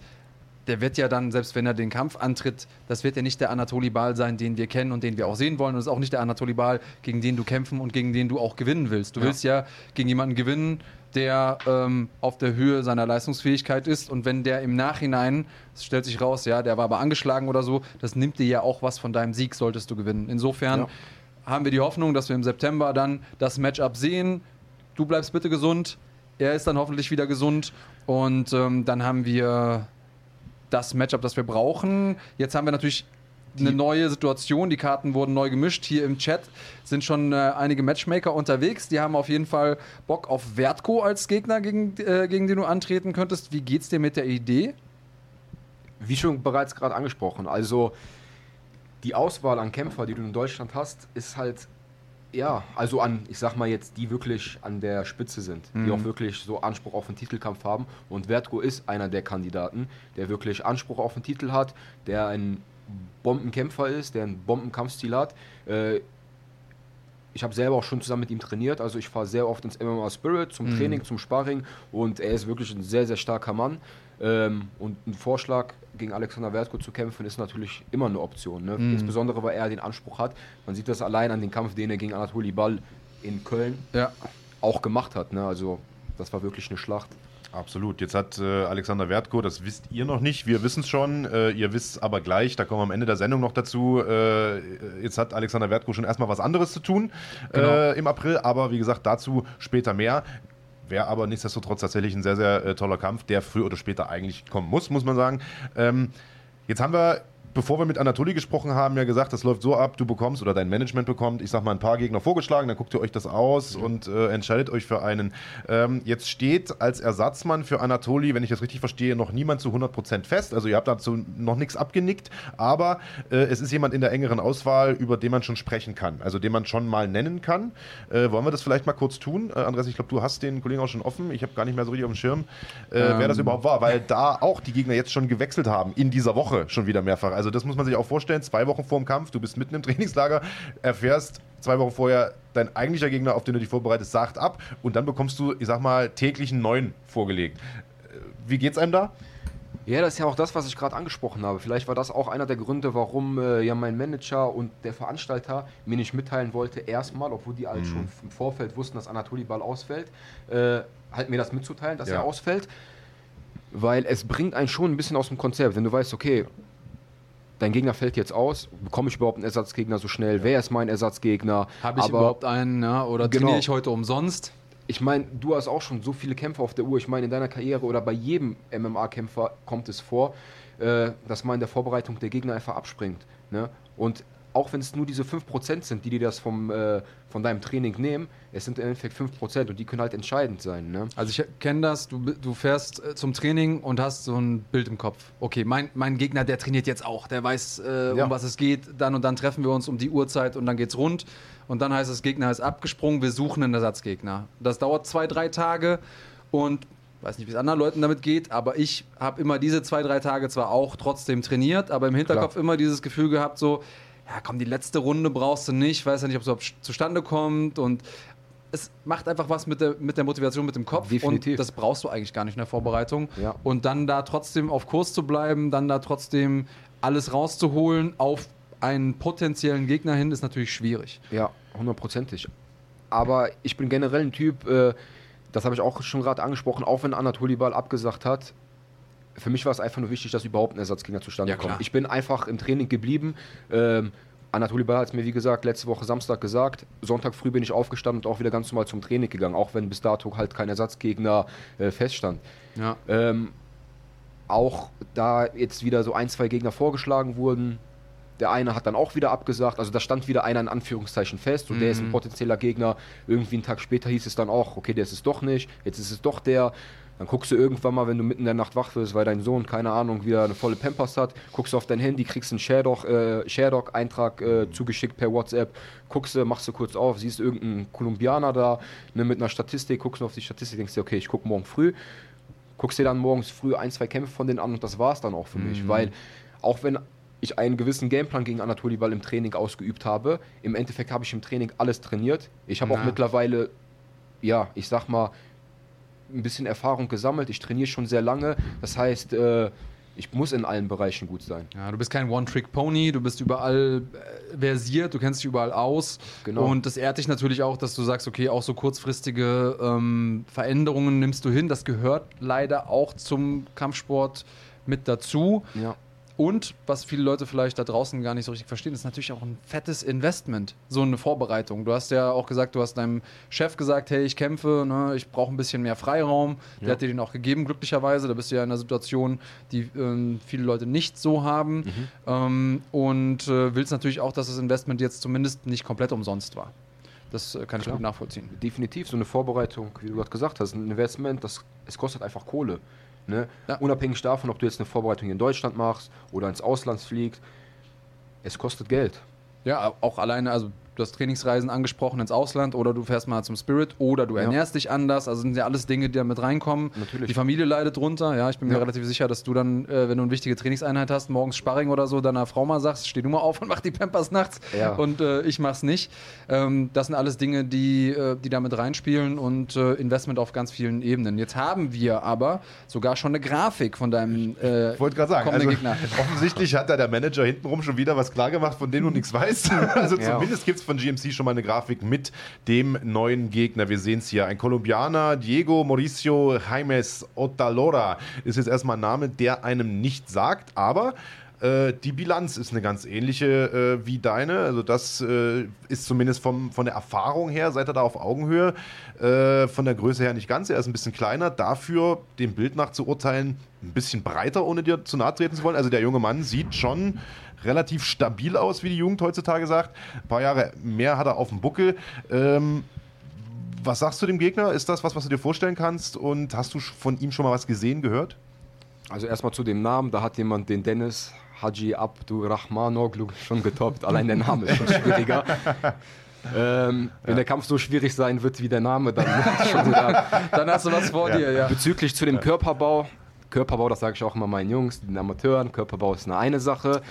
Die zweite Sache ist die, auf dem Bild, das war ja nicht meine ursprüngliche Gewichtsklasse, da kämpfe ich ja bis 70, diesmal ist es ja bis 75 und 5 Kilo machen auch nochmal einen großen Unterschied, insbesondere jetzt in der Vorbereitung. Da Und ist ja kein Model-Contest. Genau, ist auch kein Model-Contest. Ähm, ja, also zum Gegner, auch wie ihr schon gesagt habt, Erfahrung ist in etwa gleich. Er hat genauso viele Kämpfe wie ich. Ähm, ist älter als ich, zehn Jahre älter als ich. Das heißt, er wird auf jeden Fall eine gewisse Erfahrung mitbringen. Ähm, wie gesagt, ich habe den Gegner ja auch äh, zugeschickt bekommen. Also ich habe den Sherdog-Eintrag von ihm zugeschickt bekommen. Also du siehst das jetzt nicht zum ersten Mal. Nein, nein, Mal so. es ja. war genau der Gegner, wo ich halt in der Nacht wirklich wach geworden bin. Das ist kein Witz, wo ich gesehen habe, okay, ich habe äh, eine Nachricht, habe kurz drauf geguckt, ist ein Sherdog-Eintrag, bin ich draufgegangen und äh, ich habe mir dann am nächsten Morgen einfach nur geguckt, wem hat er als letztes gekämpft. Sein letzter Gegner, ähm, den hat er auch verloren, den letzten Kampf, war gegen einen, ich weiß nicht, ob der ein UFC-Veteran war oder nur bei Ultimate Fighter mitgemacht hat, aber sein letzter Gegner, also seine letzte Niederlage, ist ein Gegner aus der UFC gewesen. Das heißt, die Jungs, die er gekämpft hat, sind auch keine schlechten Jungs. Davor hat er vier in Folge gewonnen, also Genau, ähm, ja. und ich glaube auch alles über die, über die Zeit. Also es ist auch nicht so, dass er. K.O. gegangen ist Genau. irgendwie in den ersten zehn Sekunden. Ja. Ähm, keine, keine Laufkundschaft in, in dem Sinne. Ähm, du hast jetzt dir ein paar Videos auch angeguckt von seinen Kämpfen, Mhm. hast du gesagt. Wie schätzt du ihn denn stilistisch ein? Ähm, also bezüglich den Videos, ich glaube, die sind da in äh, Südamerika nicht auf dem Stand, wie wir das Privileg haben, Runfighting, die Zone etc., wo man sich dann halt die Kämpfe noch im Nachhinein angucken kann. Der hat ein, zwei Kämpfe auf äh, YouTube, die man sich anschauen kann, sind aber ältere Kämpfe eher. Von daher kann man das anhand seines Styles nicht so sehr beurteilen. Aber er ist auf jeden Fall ein Typ, der, der haut, der geht nach vorne.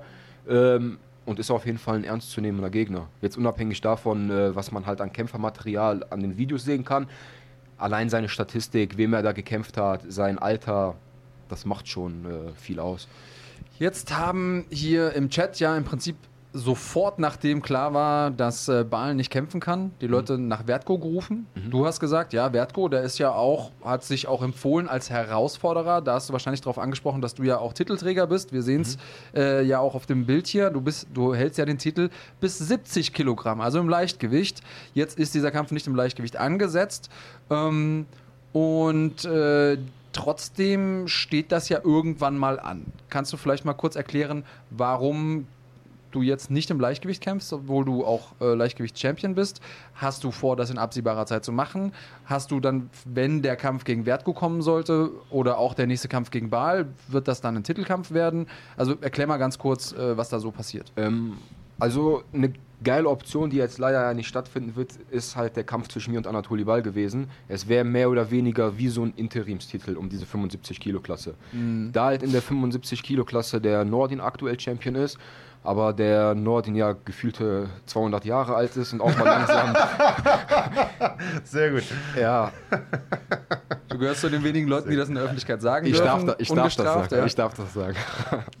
ähm, ja, und ich meine, Nordin hat es oft genug angekündigt, dass er auch mal langsam ein bisschen Piano machen wird und vielleicht auch äh, gar nicht mehr kämpfen wird, was ich mir auch nicht wünschen würde. Also klar, Kann ich mir auch nicht vorstellen, ehrlich Kann ich mir gesagt. auch nicht vorstellen. Ja, das erzählt er nämlich seit also zehn wir Jahren. hören alle vor ihm auf, aber Nordin wird immer noch kämpfen. Ja, denke ich auch. Ähm, ja, wo war ich stehen geblieben? Okay, aber irgendwann mal ist halt wirklich die Zeit gekommen, wenn man halt ein gewisses Mindset hat, dann sollte man auch am Höhepunkt seiner Karriere aufhören. Ich meine, schlaue Kämpfer wie George St. Pierre, ich denke mal, Habib wird es ähnlich machen, die werden irgendwann mal sagen, okay, ich habe jetzt ein Level erreicht, höher geht's nicht mehr. Im Gegenteil, ich baue nur ab. Man sieht das bei Kämpfern wie, keine Ahnung, die seit 20 Jahren dabei sind, wie Fedor Emelianenko. Du hast ein Level erreicht, es geht einfach nicht mehr höher. Du kannst 15 Mal am Tag trainieren, sechsmal die Woche, dein Level geht nicht mehr höher. Im Gegenteil, du baust an Level nur noch ab. Ähm, ist bei Norden jetzt nicht unbedingt der Fall. Also man sieht es jetzt wirklich in seinen letzten sieben, acht Kämpfen, äh, dass er wirklich nochmal Besser geworden wirklich ist. besser Ja, geworden ist. ich auch. Ja. Ähm, auch im Training. Er hält noch mit uns jungen Leuten, sage ich mal, mit. Ich merke das ja auch noch beim Sparring. Ähm, aber zurück zum Thema zu kommen, irgendwann ist wirklich die Zeit gekommen, wo du sagst, okay, meine Karriere ist jetzt beendet, ich bin Titelträger in der 75-Kilo-Klasse, ich lege den Titel jetzt vakant. Und da hast du ja wirklich nicht viele Leute zur Auswahl. Du hast halt Anatoli Ball, du hast mich und du hast Alexander Wertko zur Auswahl. Jetzt, sage ich mal, deutsch, deutsch-deutsches Duell sind. Klar hast du dann aus dem Ausland, ich meine, gegen Jamil Chan habe ich schon gekämpft, er war auch so ein Kandidat. Brian Hoy, also du hast schon, der auch gegen Alexander Wetko kämpfen sollte, so ich mitbekommen habe, ist der Kampf auch ausgefallen. Also du hast schon so ein paar Kämpfer aus dem Ausland, aber geil ist es halt immer ein deutsch-deutsches Duell zu haben. Ne, jetzt nicht unbedingt deutschsprachige, aber halt deutsch-deutsche, die halt in deutschen Gyms Total. trainieren. Also da, da Ja. bin ich bei dir, aber ich höre ja so ein bisschen daraus, dass du, ich sag mal so mit, mit einem Auge zumindest äh, schon so in, in, in Richtung äh, Superleichtgewicht schielst, also vielleicht irgendwann perspektivisch auch mal die Gewichtsklasse hochzuwechseln. Ich frage deshalb, weil die Frage kam hier im Chat und äh, es ist ja grundsätzlich eine, die, die einen immer so ein bisschen beschäftigt. Äh, ich weiß, während deiner Babypause sozusagen äh, hast du auch ein bisschen zugenommen. Ich kann das nachvollziehen, ich nehme ständig zu. Ähm, und äh, da hast du relativ viel gewogen eine Zeit lang mal. Was war so das Höchste, was du, wo, wo ge- traust dich das zu sagen? Wir haben uns einmal getroffen, ich glaube in Ja. Düsseldorf oder Köln, hab ich gesagt, Alter, wie siehst du denn aus? Wechselst du jetzt ins Schwergewicht? Da war es bestimmt jenseits von 90, oder? Ich war sogar dreistellig. Ja, siehst du. Ich Sehr war gut. dreistellig. Aber wo Dreistellig. ich diese drei Stellen gesehen habe, da bin ich direkt raus. Also gesagt, jetzt ist Schluss. Jetzt ist ja. Schluss. Und äh, weil jetzt kam nämlich die Frage, wie viel wiegst du denn jetzt? Also die Leute haben jetzt hier geschätzt 80 so etwa. Kommt es hin? Haut hin, so knapp über 80. 80 haut hin. Okay, also dann ist ja, äh, ist ja 70 äh, im Grunde möglich, aber 75 wäre natürlich bequemer. Also wo siehst du dich in Zukunft eher? Ähm, also, ich werde jetzt den nächsten Kampf auf 75 Kilo bestreiten. Ich werde aber definitiv auch noch dieses Jahr meinen Titel in der 70 Kilo Klasse verteidigen. Okay. Aussage. Ähm, Darauf wollte ich hinaus, genau. Definitiv, also ich fühle mich auch noch wohl in der 70 Kilo Kategorie. Mhm. Ich schaffe die Gewichtsklasse auch, auch wenn es anstrengend ist, definitiv. Ähm, ich meine, jetzt fragen sich viele, okay, der Wettkampf ist in zwei Wochen, der wiegt jetzt noch knapp über 80. Das sind ja bis 70 Kilo 12 Kilo, sage ich mal. Bis 70 Kilo jetzt. Bis 75 sind es nur 5, 6 Kilo. Ähm, so eine Vorbereitung, wenn du weißt, ich kämpfe bis 75, die ist ja auch komplett anders, Ja. als wenn du bis 70 Kilo kämpfst. Das heißt, äh, ich bin zwei Wochen vorher ja auch nicht bei 82 Kilo, sondern schon bei 75 oder 76 Kilo dementsprechend. Ähm, nichtsdestotrotz ist halt die 75 Kilo Kategorie eine Gewichtsklasse, die ich dann für die Zukunft auch anstreben würde, weil wir jetzt dieses Privileg bei GMC halt haben, dass ja, es diese Gewichtsklasse überhaupt gibt. Und eine anerkannte Gewichtsklasse vor allen Dingen. Total, und es macht ja auch äh, Paarungen möglich, die äh, sonst überhaupt äh, gar nicht machbar gewesen wären, äh, denn du hast jetzt ein paar Leichtgewichte genannt, die natürlich im Superleichtgewicht auch antreten könnten, aber es geht ja auch andersrum. Also man könnte ja auch aus dem Welter ein paar Leute runterholen, die vielleicht den Cut noch schaffen, die jetzt vielleicht nicht die ganz großen Weltergewichte sind. Also ich glaube schon, dass da in Zukunft ein paar äh, tolle Paarungen möglich äh, wären. Ähm, hier schlägt zum Beispiel einer vor, Osan Aslaner wäre vielleicht noch ein ganz interessanter Gegner. Also was, was glaubst du denn, jetzt mal egal, gegen wen du jetzt in München kämpfst, äh, wir haben jetzt den Kolumbianer gesehen, hoffen wir, der bleibt jetzt auch. Äh, wann könntest du denn gesetzt, dem Fall du verletzt dich da nicht und so weiter, äh, das nächste Mal in den Ring steigen und tatsächlich die 70 Kilo auch machen? Also wann könnte man mit einer Titelverteidigung rechnen? Ähm, also kämpfen könnte ich direkt wieder in Düsseldorf, mhm. wenn es halt verletzungsbedingt alles einwandfrei ja. läuft. Äh, 70 Kilo natürlich nicht in Düsseldorf. Ja. Ähm, wir haben wirklich Gott sei Dank dieses Jahr sehr, sehr viele Veranstaltungen bei GMC. Das heißt, ja. im Prinzip haben wir jede sechs bis sieben Wochen äh, wirklich ein Event. Angefangen von München, Düsseldorf, dann geht es weiter mit Berlin, Stuttgart. Das heißt, ja. man hat immer eine Option, wirklich äh, jetzt allein in den nächsten sechs Monaten zu kämpfen. In den sechs Monaten sind, wie gesagt, vier Veranstaltungen oder fünf sogar. Mhm. Das heißt, ähm, Berlin oder Stuttgart wäre definitiv eine Option, wo ich sagen könnte, okay, da verteidige ich meinen Titel. Weil es ist ja immer so eine Sache. Ähm, zum Beispiel als Beispiel nur, im April ist Ramadan, also ich bin ja wie gesagt äh, Moslem, das heißt in dem Monat Ramadan faste ich ja auch, das heißt du kannst jetzt äh, in dem Monat Ramadan nicht auf dem Pensum trainieren, dass ich sage, okay, ich mache jetzt eine Wettkampfvorbereitung, das heißt der oder das Event, was unmittelbar nach Ramadan stattfinden wird, fällt dann schon mal weg. Das heißt, du musst das schon mal so ein bisschen einordnen. Deswegen finde ich das schon richtig geil, dass GMC Anfang des Jahres oder Ende letzten Jahres schon alle Termine für 2020 äh, bekannt gegeben hat. Ja. Von daher kann man sich schon mal selber so ein bisschen im Kopf einplanen und sich mit dem Veranstalter und mit dem Trainer, Manager, wie auch immer hinsetzen und sagen können, okay, das ist eine Option, das ist eine Option, das ist eine Option. Und alles, was so zwischendurch noch kommt, ist halt einfach Bonus. Weil, wie gerade angesprochen, ich könnte rein körperlich und fitnesstechnisch auch direkt wieder in Düsseldorf kämpfen. Aber das ist halt alles nur der Bonus, der oben drauf kommt. Ja, immer gesetzt im Falle, dass man sich nicht verletzt, was wir Klar, natürlich keinem natürlich. wünschen. Aber äh, wir hoffen mal, dass wir dann auch ja, sag ich mal, Mitte des Jahres oder so eine Titelverteidigung sehen von dir. Schauen wir mal, ob sich da äh, hier gleich noch irgendwas ergibt aus den Matchups, die wir bekannt geben, ob sich da vielleicht noch jemand empfehlen kann. Ja, ich finde das immer cool, weil wenn ein Zuschauer das, sag ich mal, kommentiert, weil so ein Zuschauer ist ja auch ein wichtiger Faktor. Total, weil das ja. sind ja die Kämpfe, die der Zuschauer sehen will. Klar. Nicht nur, sage ich mal, ein Gegner, den man selber kämpfen will oder Manager sagt, wo es Sinn macht oder Veranstalter, sondern die Zuschauer sind ja im Endeffekt die Leute, die die Tickets kaufen oder die Arenen voll machen.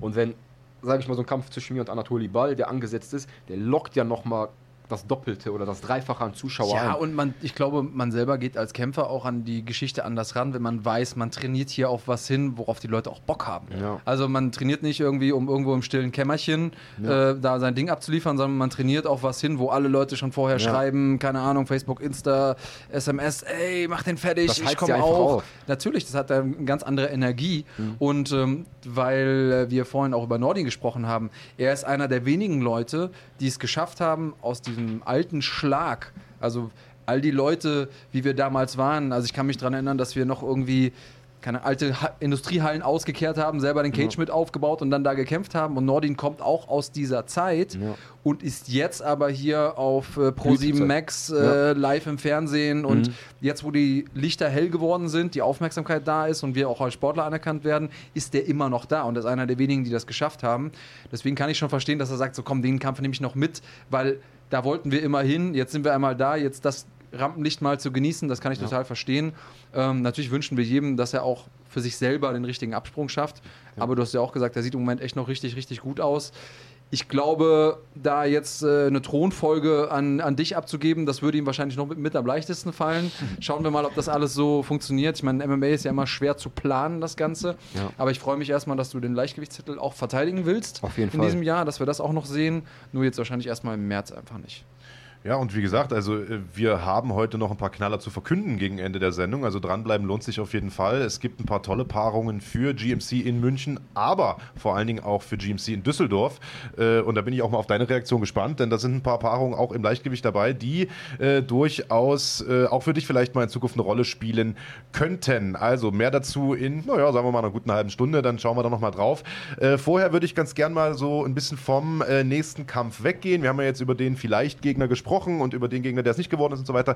Ähm, und äh, würde gerne nochmal so ein bisschen ins Persönliche reingehen, dich nochmal als Kämpfer ein bisschen vorstellen. Das ist ja immer so ein bisschen auch der Sinn äh, dieser Sendung, dass wir den Zuschauern, die vielleicht nicht so tief in der Szene drinstecken und nicht äh, früher in alten Lagerhallen den Käfig mit aufgebaut haben, sondern vielleicht erst seit ein paar Jahren oder seit ein paar Monaten dabei sind, äh, GMC vielleicht sogar nur äh, aus dem Fernsehen kennen, ähm, die Kämpfer noch ein bisschen besser vorzustellen. Dafür ist das hier ein ganz gutes Format. Ähm, ein paar Sachen haben wir ja eingangs schon mal geklärt. Du bist äh, im Jugendalter ähm, zum Islam konvertiert und äh, auch mit Nordin Asri, das hat er gerade gesagt, äh, die, die, die Thronfolge antreten.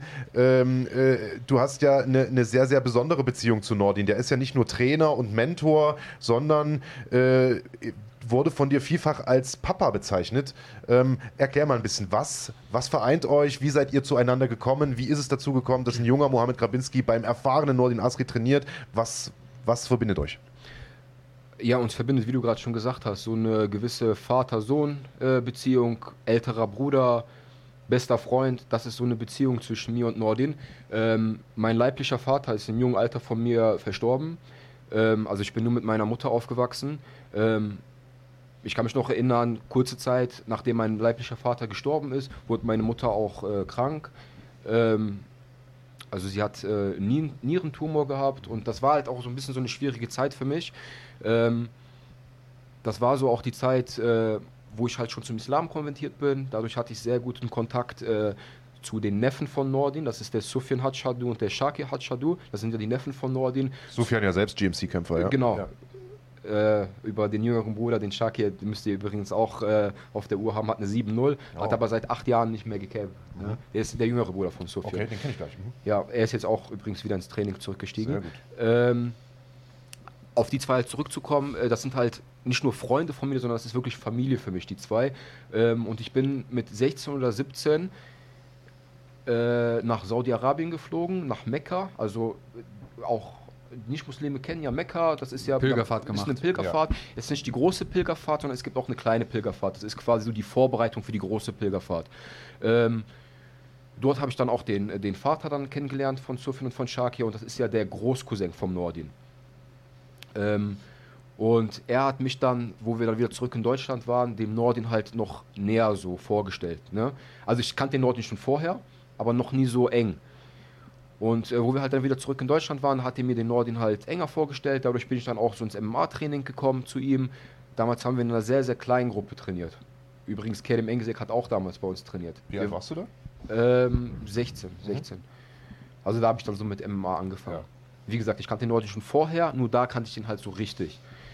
Ähm, da haben wir wirklich in einer sehr, sehr kleinen Gruppe trainiert. Da war Kerim Engesek, da war ich, Nordin, Sofian und halt der jüngere Bruder von Sofian, der Shark. Wir waren wirklich nur fünf Leute. Wir haben in einer sehr, sehr kleinen Gruppe trainiert und dadurch äh, hatte ich halt auch einen sehr, sehr engen Draht zum Nordin. Weil, wie ich gerade schon angesprochen hatte, ich hatte keinen Vater, ich war mit meiner Mutter alleine und dadurch habe ich auch vielleicht so ein bisschen so als 15-, 16-jähriger Junge diesen Bezug zum Nordin gesucht weil ich gesehen habe, okay, guck mal, der ist schon ein erwachsener Mann, der ist 30, erfolgreicher Sportler. Ähm, ein Vorbild. Definitiv, genau, das ist auf den Punkt gebracht, ein Vorbild. Und äh, Nordin, was ich ihn auch sehr, sehr hoch anrechne, hat mich immer mitgezogen. Wirklich. Also was nicht nur Training angeht, das heißt, wir sind nicht nur ins Gym gekommen, haben trainiert, geduscht und sind nach Hause gefahren, sondern nach dem Training hat er mich noch zu sich nach Hause zum Essen eingeladen. Wir sind danach noch spazieren gegangen. Und das hat er wirklich mit einer, ihr kennt den Nordin auch. Ne? Der Nordin ist er sucht oder selektiert die Leute wirklich sehr, sehr aus, mit denen der wirklich einen engeren Draht oder eine engere Beziehung hat. Und ich kann mich glücklich schätzen, ich war einer der Jungs, die der halt so mitgezogen hat. Und dadurch ist halt über die Jahre dann diese ja, Vater-Sohn, älterer Bruder-Beziehung zwischen mir und Nordin entstanden. Das ist total spannend, weil, äh, wie gesagt, wir kennen Nordi natürlich auch schon viele Jahre und nach außen hin äh, ist Nordi natürlich eine Großklappe. Er ist einer, der gerne auf die Kacke haut. Er ja. ist auch ein Hitzkopf. Er ist ein lustiger Typ. Er ist manchmal ein aggressiver Typ und man traut ihm das manchmal gar nicht zu, dass er diese andere Seite hat. Also es gibt ja jetzt diese Geschichte, es gibt die äh, Geschichte mit Felix Schifffahrt, äh, den er ja auch so ein bisschen unter seine Fittiche genommen und äh, ja. äh, da ins, ins Kloster nach China geschickt hat und ich sag mal, ihm auf den rechten Weg zurückgeholfen hat. Also ähm, das glaubt man manchmal gar nicht, äh, wenn man Nordin so von außen erlebt, aber der hat ein richtig großes äh, Herz offensichtlich. Definitiv. Also alles, was du gerade gesagt hast, stimmt über Nordin ein. Ja. Große Klappe, lustig, alles in einem. Äh, was man dem Nordin aber hoch anrechnen muss, man kann reden und sagen und tun, was, was man will über ihn. Ne? Man kann sagen, der hat eine große Klappe, asozial. Auch das, was der mit Islam Kapi Live gemacht hat, mit auf den Arsch klopfen. Man kann sagen und tun, was man will über den Mann. Im Endeffekt erstmal in der sportlichen Hinsicht, was er erreicht hat, soll ihm erstmal einer nachmachen. Mit 42 wirklich noch auf diesem Level den, ich sag mal, jüngeren Leuten im wahrsten Sinne des Wortes den Arsch zu versäulen. Ähm, aber auch menschlich einfach gesehen. Die Leute, die den Norden persönlich nicht kennen, die sollen einfach nicht, äh, ich sag mal, so hart es auch klingt, die Fresse aufmachen, weil er ist persönlich einfach wirklich ein herzensguter Mensch, das ist einfach Fakt. Und er hat jetzt nicht nur für Leute, sag ich mal, ich stehe in engerer Beziehung mit ihm, er hat aber jetzt nicht nur ein äh, freies Ohr für mich, sondern auch für die anderen Jungs, für die anderen Jungs, mit denen der vielleicht nicht so eng steht. Da sind für mich zwei Dinge drin. Also erstmal ist es ja ein generelles Ding, dass ähm, Leute, die von außen auf den Sport gucken, den Kämpfern per se und der Szene nicht zutrauen, dass sie was anderes sind als nur wilde Schläger, die dumm draufhauen, sondern dass es auch ähm, mehr Komponenten gibt und äh, das überträgt sich eins zu eins auf Nordin. Man sieht einen Teil von ihm, aber dass er so eine soziale Komponente hat, die sich jetzt in dem, was Felix erzählt hat, widerspiegelt, die sich in dem, was du erzählt hast, widerspiegelt. Ähm, das finde ich sehr, sehr spannend. Und ähm, gleichzeitig, ähm, ja, ist da auch ein bisschen, ähm, wie soll ich sagen, ich habe von außen einen anderen Eindruck gehabt oder mir eine andere Geschichte erzählt. Und ich habe auch mit ein paar Leuten gesprochen, die so ein bisschen ja, Besorgnis geäußert haben, weil sie gesagt haben, okay, Nordin als jemand, älterer Mann, der ist äh, vielleicht im Gym gewesen, das sind die Geschichten, die ich mir erzählt habe, mhm. der ist im Gym gewesen, da kommt dann ein junger Marcel mhm. und trainiert mit dem mit, sieht natürlich, ah, okay, erfolgreicher Kampfsportler und man, man könnte ja, und das sind so böse Zungen, die mir ins Ohr geflüstert haben, ja, die wurden indoktriniert, dann wurde der quasi dazu äh, gebracht, zum Islam zu konvertieren und so. Mhm. Und jetzt spannend, deswegen ist es gut, dass man mit den Menschen spricht, Jetzt hört man von dir, nee, ich war ja schon zum Islam konvertiert vorher und kam dann quasi zu Nordin. Das hatte also, hat also nichts von diesen Terrorzelle, Leute, Leute gehen jetzt. Na, aber das sind ja Geschichten, die da draußen kursieren, ja. ja. MMA-Bootcamps sind so Ter Terrorzellen, da werden Leute irgendwie gezwungen, einen Glauben anzunehmen, um zu irgendeiner äh, Elite zu, dazu zu gehören, sondern das ist einfach für dich gewachsen. Und was da eben auch noch mit drin ist, und das hört man da raus, das ist eine schwere Zeit in deiner Jugend. Ähm, hast da einen gewissen sozialen Halt gehabt, hast dann ein Vorbild gehabt, der das, ich sag mal so, man kann von Nordin halten, was man will, aber es hätte auch schlechter ausfallen können. Also du hättest auch andere Vorbilder dir suchen können mit 14, 15, ja. die dich auf eine andere Bahn gelenkt hätten. Ich meine, du bist jetzt, stehst im Leben, hast einen Arbeitgeber offensichtlich, hast eine Familie, ähm, das scheint dir alles ganz gut zu laufen, hättest es schlimmer, schlimmer treffen können. Also Definitiv. Sport hat eben auch einen integrierenden sozialen Aspekt, den viele Leute übersehen und das gilt eben nicht nur für den Fußball, den in Deutschland ja alle lieben und dem das in Deutschland alle zus zusprechen, sondern eben auch und insbesondere für Kampfsport und auch in, insbesondere für MMA. Auf jeden Fall. Also da auch nochmal dann zurück zu dem Thema zu kommen, Nordin hat uns immer vor solchen Sachen ferngehalten. Also er hat wirklich gesagt, äh, konzentriere dich auf dein Training, konzentriere dich auf die Schule, konzentriere dich, äh, wenn du halt ein heranwachsendes Alter hast, auf das Familienleben und halte dich wirklich fern von gewissen Sachen. Ich bin generell nicht ein Typ, der, sag ich mal, äh, am Wochenende Party machen gegangen ist oder, keine Ahnung, saufen gegangen ist oder kiffen oder was auch immer. Ich war nie der Typ dafür. Äh, was ich aber gerne gemacht habe, ist, ich war länger unterwegs und mit Freunden einfach ein bisschen spazieren. Und er hat auch da in dieser Hinsicht immer zu mir gesagt, Mach das nicht. Lauf doch nicht bis 22 Uhr, 23 Uhr irgendwo durch Düsseldorf rum, sondern geh doch lieber schlafen und steh morgens früh zum Training auf. Ähm, aber nichtsdestotrotz hast du, auch wenn du Nordin immer als Vorbildfunktion gesehen hast, die gesagt, ach ja, ja, komm, ist okay, heute noch bis 22 Uhr, 23 Uhr gehe ich mal in Düsseldorf spazieren. Und äh, da zurück zu diesem Thema zu kommen, dass Kampfsport fernhält von gewissen Sachen. So, ich bin eines Tages mal in Düsseldorf spazieren gegangen das ist jetzt genau zehn Jahre her. Ich bin jetzt 28, mit 18 Jahren ungefähr. Das war äh, kurz nachdem ich meine erste Ausbildung angefangen habe. Also mit 18 Jahren. Ich habe meine erste Ausbildung angefangen. Äh, ich bin dann abends spazieren gegangen, weil es Wochenende war. War Freitag oder Samstagabend. Und äh, nicht wir haben den Palaver angezettelt, sondern da war eine sechs- oder achtköpfige Gruppe und die haben den Palaver angezettelt.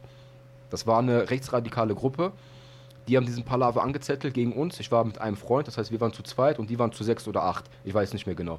Ich weiß nur, es waren vier Jungs und ich weiß nicht, ob es jetzt noch vier Mädchen waren oder zwei Mädchen. Äh, auf jeden Fall, egal, die waren zu sechs oder zu acht. Und die haben diesen Palaver gezielt mit uns angezettelt. Und ich meine, ich weiß, ich heiße Mohammed, aber ich sehe jetzt nicht gerade aus wie der. Sieht nicht aus wie ein Mohammed. Ich sehe nicht aus wie ein Mohammed. Das heißt, äh, warum die gezielt halt auf uns diesen Stress ausgeübt haben, weiß ich nicht, aber die waren einfach auf Palaver aus. Ähm, es ist auf jeden Fall zu einer Schlägerei gekommen zwischen uns zwei und dieser sechsköpfigen Gruppe. Ähm, sechsköpfige Gruppe sage ich, habe gerade gesagt vier Jungs, aber da waren auch zwei Mädchen dabei, weil auch die Mädchen haben drauf geschlagen. Ich lag auf dem Boden, die haben wirklich mit High Heels auf meinen Kopf geschlagen und alles. Äh, wie auch immer, ähm, ich habe wirklich äh, jetzt ohne mich als, auch wenn ich Kampfsportler bin, als den heftigsten Kämpfer zu bezeichnen, ich habe wirklich mich mit sechs Leuten geprügelt und ich kann sagen, ich habe wirklich alle sechs von denen verprügelt. Ich drehe mich um und die letzte Aktion, die passiert ist, einer von denen hat mir wirklich ein 30 Zentimeter Messer in meinen Bauch gerammt. Wow. Okay. Kann ich auch mal zeigen. Also für alle Zuschauer, die das vielleicht beim Kampf noch nie so gesehen haben, vielleicht sieht man hier ein bisschen. Hier ist die Narbe. Ah, so ist mir das tatsächlich auch noch nicht aufgefallen. Alter! Okay, ich habe kein Sixpack. Äh, heftige Geschichte, also das ist mir tatsächlich auch noch nie aufgefallen im Kampf äh, und das ist eine Hardcore-Geschichte. Wie, wie ging es dann weiter? Krankenwagen wahrscheinlich? Ähm, ich hatte an dem, Nee, Ich hab- abgewischt, fertig. Nee, naja, es geht darum, wie, also Organ erwischt oder wie glimpflich davon gekommen, Ja, im ich, weitesten hat, Sinne. ich hatte an dem Abend einen grauen Pulli an. Innerhalb von zwei Sekunden ist mein kompletter grauer Pulli mit Blut überfüllt gewesen. Ich habe auch gar nicht erstmal realisiert, dass ich einen Stich bekommen habe. Also ich habe gemerkt, dass irgendwas war. Hat sich so angefühlt wie ein Körperschlag oder wie auch immer. Nur das ist so ein bisschen so. Es wurde so warm. Also es war so ein, war so ein unangenehmes Gefühl einfach. Wie gesagt, mein äh, Pulli ist komplett direkt mit Blut äh, gefüllt geworden. Habe den Pulli hochgemacht und habe gesehen, ich habe wirklich äh, ja, locker so ein Loch im Bauch gehabt.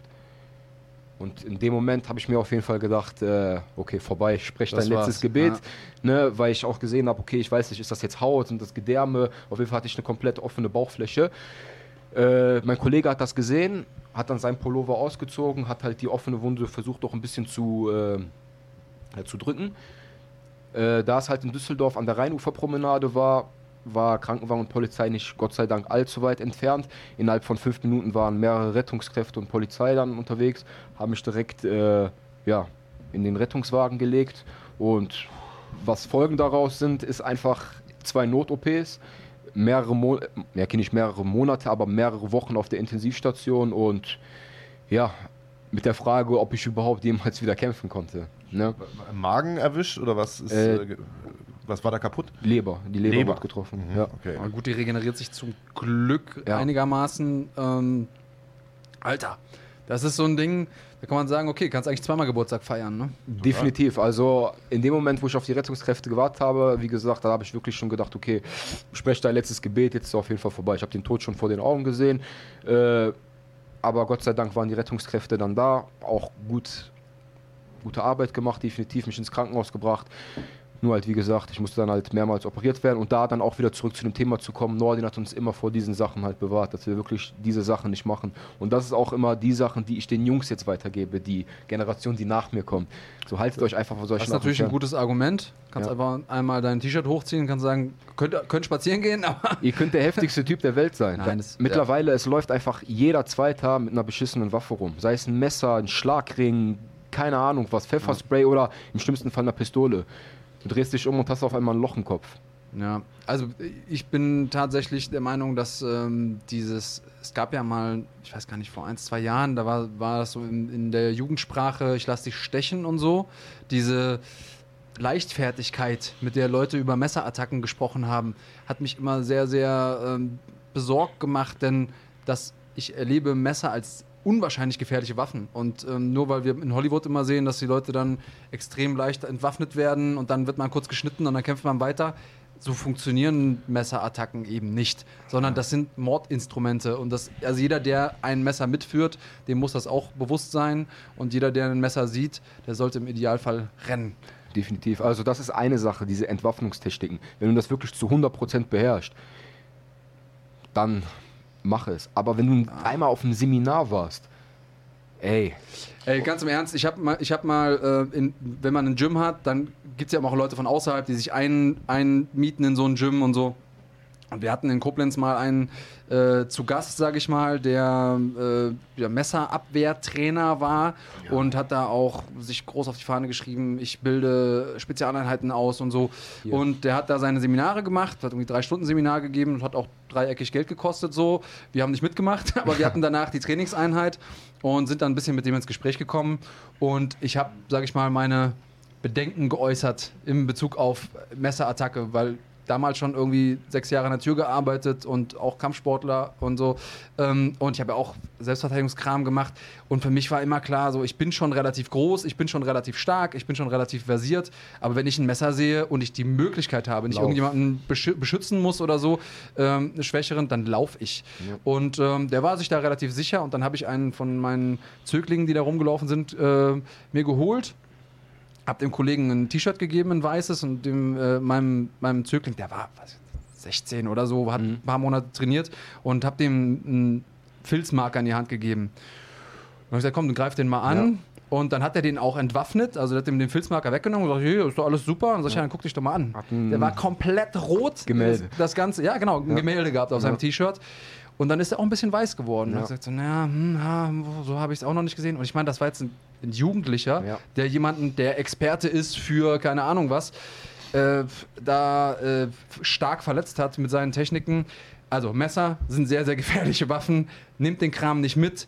Wenn ihr eins seht, rennt, nehmt's ernst. Das ist alles. Also ich bilde auch Polizisten aus zum Beispiel, ne? Und ich erlebe das.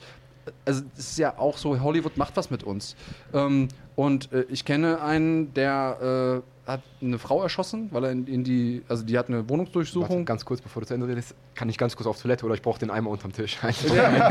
Ja, aber Ja, der Kahn hinter der Kamera, der kommt mit einer PET-Flasche kannst du machen. So, nein, ich ich erzähle kurz meine, Ja, meine ja. Räuberpistole zu Ende Andreas und dann. hält eh seinen Monolog, da kannst Genau. du so lang. Also du kannst auch mal groß, wenn du, wenn du magst. Ja, also, dann reden wir mal kurz, kurz drüber. Ja, also gerne. er hat mir eben erzählt, dass die, ähm, dass die eine Wohnungsdurchsuchung hatten. Sein Kollege ist vorgegangen.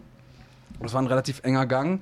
Und da kam aus der ähm, aus einer der Türen kam eben die Frau mit dem Messer auf den äh, Kollegen zu und er hat seine Dienstwaffe gezogen und auf sie geschossen. Hat nur einmal geschossen, also nicht so irgendwie exzessiv das Magazin leer geschossen, sondern einmal geschossen, die Brust getroffen, die Frau ist gestorben. So, der hat richtig, richtig Probleme bekommen, weil der ähm, Richter gesagt hat, ja, hätten sie auch irgendwie das Messer aus der Hand schießen können oder so. Oder nicht tödlich treffen. Ja. Ähm, aber in so einer Situation, ja, also ihr lacht jetzt, aber ich denke mir dann auch, die Leute, die über sowas entscheiden, ja, die haben keine Ahnung davon, erstmal wie gefährlich ist ein Ja. Messer und wie dynamisch ist so Also- eine Situation. Da ist es ja wie äh, überall im Kampfsport auch. Also äh, wir haben uns ja letzte Woche drüber lustig gemacht über den neuen Trainer von Diego Sanchez, der da mit seinen Finger äh, äh, und so weiter. Also es gibt ja immer irgendwelche Gurus, die irgendeinen Hokuspokus verkaufen. Äh, und offensichtlich war ja der Kollege, der sich da bei dir ins Gym eingemietet hat mit den Messerabwehrtechniken, auch einer dieser Gurus. Denn Ja. jeder seriöse äh, Messerkampftrainer, die kommen ja häufig, haben die einen Krav Maga Background. Ich kenne zum Beispiel auch jemanden, der sowas macht, der sowas auch sehr, sehr erfolgreich macht und der, ich weiß nicht, was es da für ein Graduierungssystem gibt, aber es gibt irgendeins im Krav Maga, der da auch eine sehr, sehr hohes äh, Standing quasi schon hat. Und der sagt auch, Alter, äh, renn weg einfach. Äh, diese, diese Abwehrtechniken sind dafür da, wenn du mit dem Rücken zur Wand stehst und bevor du gar nichts machst und dich abstechen lässt, mach das. Aber wenn du es vermeiden kannst, renn weg, weil ein Messer ist ein Messer und du wirst bei der besten Abwehrtechnik auf jeden Fall mindestens ein, zwei Schnittestiche haben, ähm, weil so wie im Film funktioniert es denn halt leider nicht. Und äh, was ich nur schlimm finde, äh, sind solche Geschichten wie seine, denn ähm, natürlich ist das ein guter Rat von Nordin zu sagen, pass auf, äh, geh abends nicht weg, leg dich lieber ins Bett, aber äh, das Ganze ist ja nicht mal irgendwie besoffen vorm Club äh, passiert, sondern wenn ich es richtig verstanden habe, äh, an der Rheinuferpromenade, da gehst du ja einfach mal auch mit der Freundin spazieren. Das heißt, Ja. du kannst dich ja nicht nur zu Hause einschließen, sondern äh, das kann auch im Alltag geschehen, sowas. Ähm, glaubst du, dass es aus der Sicht zumindest ein bisschen sinnvoll ist, auch Kampfsporterfahrung zu haben? Du sagst, du hast die sechs Typen, ohne jetzt damit zu prahlen, oder vier Typen und zwei Mädels, ohne jetzt damit zu, pra zu prahlen, äh, doch relativ in Schach halten können, als das Messer noch nicht kam. Ja, also ich bin kein Mädchenschläger. Ne? Das war dran. Hey, ne? angegriffen wird, darf auch zurückhauen. ähm, also definitiv, Kampfsport gibt Ja. dir einfach Selbstvertrauen, nicht nur im Alltagleben, sondern einfach im Berufsleben, Ja. so für dich selber. Kampfsport ist sehr, sehr wichtig. Ne? Aber auch da nochmal zurück zu der Geschichte vom Andreas zu kommen. Wenn wirklich jemand mit Waffen kommt, dann lauf lieber oder lass es sein. Also diese Entwaffnungstechnik, Schrott, ist völlig Kokolores, ganz einfach. Ne? Ja, man kann Glück haben und es kann funktionieren. Klar. Ähm, ist aber definitiv was, wo ich sagen würde, das Risiko gehe ich nicht ein, wenn ich es nicht eingehen muss. Ja. Und wie hoch ist die Wahrscheinlichkeit, dass ich mit einer Pistole komme und die so am Kopf halte? Ja. Ja, ja, gut, das ist noch eine andere Da Geschichte. auch die, die, die Messerabwehr nichts mehr. Äh, GMC Olympics, ich denke mal, das ist der Dennis, äh, hat offensichtlich die Zeit gestoppt, wie lange du weg warst äh, auf dem Klo. Der sagt, das ging ja schnell. Äh, ja, das ist eben äh, Ja, ich glaube, er hat einfach Übung. Der die hat das schon ein paar Mal gemacht. die Effizienz eines Kämpfers, genau so ist es. ähm, ja, aber um das äh, Thema Nordin und Vater nochmal abzuschließen, es gab da eine Zeit lang wirklich äh, eine Verwirrung, beziehungsweise Leute haben ernsthaft geglaubt, äh, er ist tatsächlich dein Vater. Das würde sogar rein rechnerisch einigermaßen gehen, wenn er sich relativ Bealtert. zeitig äh, angestrengt hätte. Ja. Das, also er ist nicht dein biologischer Vater. Nein. Ist er rechtlich gesehen, also hat dich adoptiert auch nicht. Nein. Das ist so, wenn ich jetzt zu ihm sage, er ist mein Bruder oder mein Cousin oder so ein Kram. Ne? So, so ein Genau. Ist das. Okay. Ähm, also Hut ab nochmal von Nordin, das muss man sagen. Und du sagst es ja auch, man kann von Nordin halten, was man will. Ich weiß, er hat nicht nur, äh, er hat nicht nur Freunde, das liest man in den Chats äh, äh, regelmäßig. Ähm, ich persönlich kann sagen, äh, ich kann kein schlechtes Wort über ihn verlieren. Äh, und ich sag mal, solche, es solche Geschichten hier ähm, machen da natürlich ja, ihn noch sehr viel sympathischer, glaube ich, auch in den Augen unserer Und es Zuschauer. zeigt eben einfach, dass die Welt nicht schwarz und weiß ist. Also es gibt halt nicht die bösen Menschen. Jeder hat verschiedene Seiten und ich glaube, Nordin ist einfach ein extremer Mensch. Der ist auf der einen Seite extrem laut und extrem, ne, du hast ja. Ja. selber gesagt, hat eine große Klappe und auf der anderen Seite ist er aber auch äh, extrem sozial, wenn er sich dann mal entscheidet, jemanden zu mögen und das ist einfach ein extremer Typ, dem seine äh, Kurve schlägt halt ein bisschen weiter aus als die Ja. von den meisten Menschen. Ja, das auf, Auf jeden den Fall. Punkt. Allerdings aber in beide Richtungen ja, Ja, in beide also Richtungen, in beide ja. Extreme. Und das ist ja nicht, das ist ja nicht verkehrt. Ähm, jetzt äh, hat Andreas es schon gesagt, viele Leute haben gedacht, du bist äh, wegen Nordin auch zum Islam konvertiert, aber offensichtlich ist das nicht der Fall. Du warst das, hast es vorher schon gemacht. Äh, Mhm. Kannst du da vielleicht noch erzählen, wie es dazu kam? Ist ja jetzt auch nicht selbstverständlich für einen 13-Jährigen, 14-Jährigen oder so alt warst du ja, glaube ich. Genau, ich war 14. Ähm, wie gesagt, ich war von, also ich komme aus einer polnischen Familie, meine ursprünglichen Eltern sind aus Polen. Und wahrscheinlich katholisch, oder streng? Genau, das ist der springende Das ist auch nicht üblich. Genau, das ist der springende Punkt. Ähm, also meine Familie, meine Mutter ist auch sehr, sehr gläubig. Ähm, deswegen bin ich auch gläubig aufgewachsen in dem Sinne, christlich, katholisch aufgewachsen. Ähm, und ich habe mich auch immer sehr viel mit Religion beschäftigt. Ähm, beim Christentum, äh, ich will jetzt nicht in die Reli in Religionunterricht gehen, aber beim Christentum haben mich immer so ein paar Faktoren oder entscheidende Sachen gestört, die ich aber beim Islam gefunden habe. Und äh, für mich selber, also es nochmal auf den Punkt zu bringen, für mich ist wirklich völlig egal, ob jemand Jude, Christ, orthodox oder gar nichts gläubig ist. Für mich ist Mensch, Mensch, wirklich. Solange du korrekt zu mir bist, bin ich korrekt zu dir, unabhängig davon, äh, was für eine Religion du hast. Weil ich habe auch schon oft Aussagen gehört, ja, der ist doch Christ, ja, der ist doch Jude, ja, der ist doch Moslem.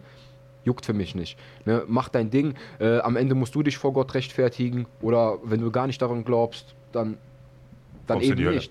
ja, Dann wirst du halt wiedergeboren. Ja, äh, bin ich äh, vollkommen bei dir. Das ist, glaube ich, äh, genau die richtige äh, Einstellung auch. Aber wenn du sagst, du hast ein paar Sachen vermisst, kannst magst du sagen, was? Genau. Ähm, also der springendste Punkt war für mich äh, im Christentum Jesus gleichzeitig Gott. Also für mich, wie kann äh, Jesus, der ein Mensch ist, gleichzeitig Gott sein? Also ein Mensch quasi, okay, unabhängig davon, also im Islam gibt es ja Jesus auch, Isa ist der, das ist ein Prophet gewesen. Das heißt, Jesus spielt für uns im Islam auch eine sehr, sehr große Rolle. Das ist jetzt nicht, dass es im Islam Jesus äh, gar nicht vorkommt. Nur bei uns ist es ein Prophet. Und im Christentum ist es halt so, dass Jesus als Gott bezeichnet wird. Und das war immer so eine Sache, die mich gestört hat, weil wie kann ein Mensch, auch wenn er ein Prophet ist, im Endeffekt ist er ein Mensch. Wie kann ein Mensch gleichzeitig Gott sein? Okay, das, Das ist war das, so- woran du dich so ein bisschen gestört hast. Genau. Ähm, ich habe halt sehr viel recherchiert in der Religion, auch wenn es wirklich unrealistisch klingt als 14-Jähriger. Ich habe wirklich sehr viel gelesen, mich mit Freunden unterhalten äh, und habe dann im Islam gesehen, dass es für mich die richtige Religion ist. Äh, ich bin auch gläubiger Moslem, ich bete fünfmal am Tag. Meine Frau ist aus Marokko, meine Frau trägt Kopftuch, spielt jetzt keine Rolle, aber ich meine, wir leben den Islam auch Ihr aus. Islam, aber das ist Okay. eine Sache. Die andere Sache ist für mich, Mensch ist Mensch, unabhängig davon, ob Christ oder Moslem oder Jude. Also wir, stell, wir stellen ja selten die Gretchenfrage hier. Also die Frage, was jemand glaubt und, und, und wann und warum, ist eigentlich für uns selten wichtig, denn bei uns dreht sich um Sport und ich bin ja auch der Meinung, und da ähm, gehe ich so ein bisschen in deine Richtung, das sollte eigentlich keine Rolle spielen. Mir ist egal, was jemand für eine Partei wählt, mir ist egal, äh, zu welchem Gott jemand betet oder auch nicht. Ähm, solange er als Sportler hier auftaucht und nicht den Sport als seine Bühne nutzt, bin ich da total cool mit. Und ähm, trotzdem danke, dass du uns da Einblick gegeben hast in, äh, in diese Welt und wie es dazu kam. Ist trotzdem natürlich eine, eine spannende Geschichte. Ja, Ja, Manuel P. Äh, hat einen kleinen Beitrag. Ich muss dazu sagen, ich bin völlig, ich bin Ungläubiger, also ich glaube an gar nichts, deswegen bin ich da wahrscheinlich der mit der wenigsten Expertise hier, aber Manuel P. schreibt, Jesus ist der Sohn Gottes, nur mal so nebenbei, aber ist es nicht Vater, Sohn, Heiliger Geist? Ist Gott nicht die heilige Dreifaltigkeit? ja, ja. Also Gott ist ja, Ja, alles okay. dreist, oder? Nehme ich an. Also, Also, Manuel P., der haben wir das auch noch äh, geklärt. Religionspodcast, Schlagwort. Ja, genau. Also in diesem Sinne. Wir äh, gehen mal zurück zu dem, wo wir ein bisschen mehr tiefen Wissen haben. Ja. Also einer von uns. Könnt euch aussuchen, wer. ähm, ja, also wir haben zumindest erstmal tiefe Einblicke bekommen äh, in dein Privatleben. Das finde ich sehr, sehr interessant und ich glaube, ähm, dass äh, das auch unsere Zuschauer sehr, sehr interessant finden. Es ist oftmals verblüffend, was für Geschichten hinter den Kämpfern stecken, die wir äh, bei GMC oder woanders auch äh, sehen. Es sind eben nicht nur äh, die stumpfen Türsteher, sondern halt auch Leute, die sich mit 14 äh, ja, mit der Theologie beschäftigen, was ja auch nicht selbstverständlich Ja, ist. und was ich auch spannend finde, ist, dass ähm, du jetzt hier in den Podcast kommen musstest und uns deine Narbe zeigen, obwohl wir dich schon so oft oben ohne gesehen haben und wir es vorher nicht gerafft haben. das staune ich auch. Das ist mir noch nie aufgefallen. Ich habe gefühlt du schon jetzt zehn Kämpfe von dir live eine gesehen. geile aber- Story hast. so geairbrushed. ja, ähm, nee, sehr gut. Hat das äh, dich verändert, dieser, diese Attacke oder diese, diese Verletzung? Gehst du anders jetzt durchs Leben? Gerade heutzutage, wo ja, ich sag mal, Stichwort Hanau, äh, äh, sehr, sehr viel auch passiert. Ja, es ist auch ein Punkt, den Andreas gerade angesprochen hat, ein sehr, sehr wichtiger Punkt. Man muss sich ja jetzt nicht mit einer Schutzkugel zu Hause einsperren und darf gar nicht mehr auf die Straße gehen. Ähm, aber es hat mich schon verändert. Also ich gehe gewisse Dinge schon anders an. Das heißt, ich achte auf gewisse Reaktionen von Menschen, die, die ich nicht kenne oder die auf mich zukommen, schon anders. Ja. Hashtag Anatoli Ball, der letzte Woche Samstag auf mich zukam. ähm, Nee, man geht ja mit gewissen Sachen dann einfach anders um. So die erste Begegnung mit einem Typen, der mir wirklich im Dunkeln entgegengekommen ist, nach dieser Messerstecherei, nach dieser Entlassung aus dem Krankenhaus. Ey, ich habe wirklich Angst bekommen, auch wenn der, glaube ich, nur nach der Uhrzeit fragen wollte. Ich weiß nicht mehr genau, was das war. Es war abends. Ich stand alleine da, ich habe auf einen Freund gewartet. Allein, aber jetzt nicht wieder in Düsseldorf, sondern bei, bei mir vor der Haustür. Wir wollten ein bisschen einfach, äh, keine Ahnung, wir wollten ein bisschen chillen oder was auch immer, halt draußen. Und da kam ein Typ, der wirklich ernsthaft nur über die Uhrzeit fragen wollte. Und der kam auf mich zu und ich hatte richtig Herzrasen, ne? nur weil er auf mich zukommen wollte und nach der Uhrzeit fragen wollte. Also das zu der Frage, man geht, man geht definitiv mit gewissen Sachen komplett anders um. Ja, klar. Äh, das kann ich total verstehen. Äh, du, wir haben es so ein bisschen am Rande angeschnitten. Du hattest äh, ja die Erfahrung, dass du dein erstes Kind bekommen hast, jetzt vor gar nicht allzu langer Zeit. Wie alt ist dein Sohn Der jetzt? ist jetzt äh, 14 Monate, genau. Also vor Okay. kurzem ein Jahr geworden. Okay. Ähm, wie war es für dich und wie viele Kinder stehen noch an? Ähm, also der macht uns auf jeden Fall gerade schon die Hölle alt. Der reicht jetzt erstmal für die nächste Zeit. ähm, ja, also ich bin auf jeden Fall überglücklich, Vater geworden zu sein. Ähnlich geht es meiner Frau natürlich auch. Wir sind natürlich äh, richtig stolz und glückliche Eltern. Ich bin sehr, sehr stolz auf meinen kleinen Sohn. Ähm, es macht einfach, du weißt einfach, wofür du morgens aufstehst, wofür du zur Arbeit gehst, wofür du das alles machst. Wenn du wirklich nach Hause gehst, insbesondere jetzt bei so einer Wettkampfvorbereitung, du bist einfach voll im Arsch. Weightcut, hartes Training, du gehst nach Hause, willst eigentlich nur deine Ruhe haben und dann geht dir so ein kleiner Stinker da noch wirklich auf die Nerven, läuft da rum, aber es macht dich einfach glücklich. Ja. Ne, es macht dich einfach überaus glücklich. Ähm, und ich denke mal, da werden noch die ein oder anderen Krawinskis. Äh, Also der Clan wird kommt. größer. ja. Sehr gut, sehr gut. Aber in gewissen Abständen. ja. Ja, aber es macht natürlich auch was mit dem Schlaf und Schlaf ist wichtig für Regeneration. Regeneration ist wichtig, um maximale Leistung zu bringen. Also wir, ähm, wir kennen das alle, die schon Eltern sind und wenn man sich dann vorstellt, dass man maximale Leistung bringen muss, auf jeden Fall nochmal eine Zusatz. Es ist auf jeden Fall eine Umstellung, definitiv, klar. Hat es mit dir auch mental was gemacht? Weil ich glaube, wenn du so ein Kind bekommst, denkst du ja auch ein bisschen anders über die eigene Gesundheit nach. Also, äh, wie gesagt, wir sind beide ja auch äh, mittlerweile Eltern oder Väter und ich weiß, dass ich früher äh, deutlich mehr auf der Überholspur gelebt habe als jetzt, weil ich mir denke, Mensch, schalt mal einen Gang zurück, du hast ja noch ein Kind und das willst du ja auch noch, für das willst du ja auch in 20 Jahren noch da sein, so nach dem Motto. Äh, ist das was, was du auch merkst und ist das was, was dein Training, vielleicht sogar deine Kämpfe mal irgendwann beeinflusst? Also bezüglich des Trainings jetzt nicht unbedingt, weil es ist wirklich eine Kampfsportart. Klar, wir machen Kampfsportart, wir machen keinen Schach. Äh, aber ich meine jetzt im Training unbedingt passieren jetzt nicht ernsthafte Verletzungen, wo du dir denkst, okay, die Ja. haben jetzt bleibige Schäden, dass ich mein Kind irgendwann zurücklasse. Das kann überall passieren. Man sieht es einfach auf der Straße. Ja. Ähm, aber so ein Elternsein oder so ein Vatersein verändert einen schon sehr. Also man passt schon auf, selbstverständlich, klar. Noch spezifischer.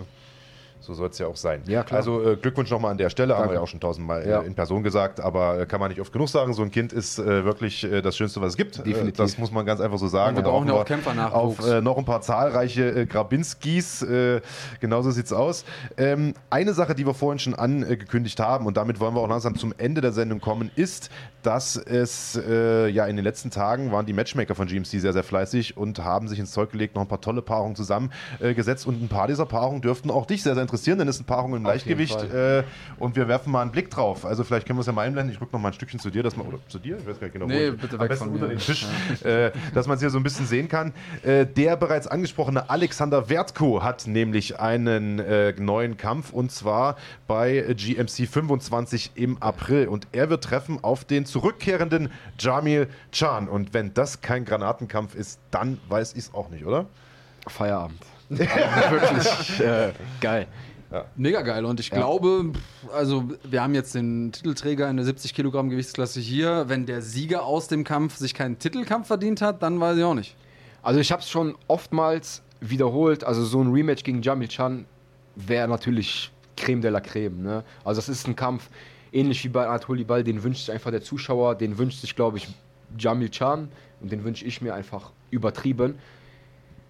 Anderswertig genau das gleiche. Wenn Alexander Wertko gewinnt, ist er auch natürlich, haben wir ja gerade drüber gesprochen, auch ein potenzieller Gegner. Das heißt, unabhängig davon, wie dieser Kampf ausgeht, Zuschauer ist der Gewinner und Zuschauer, äh, Gewinner bin ich. Ja. Ne?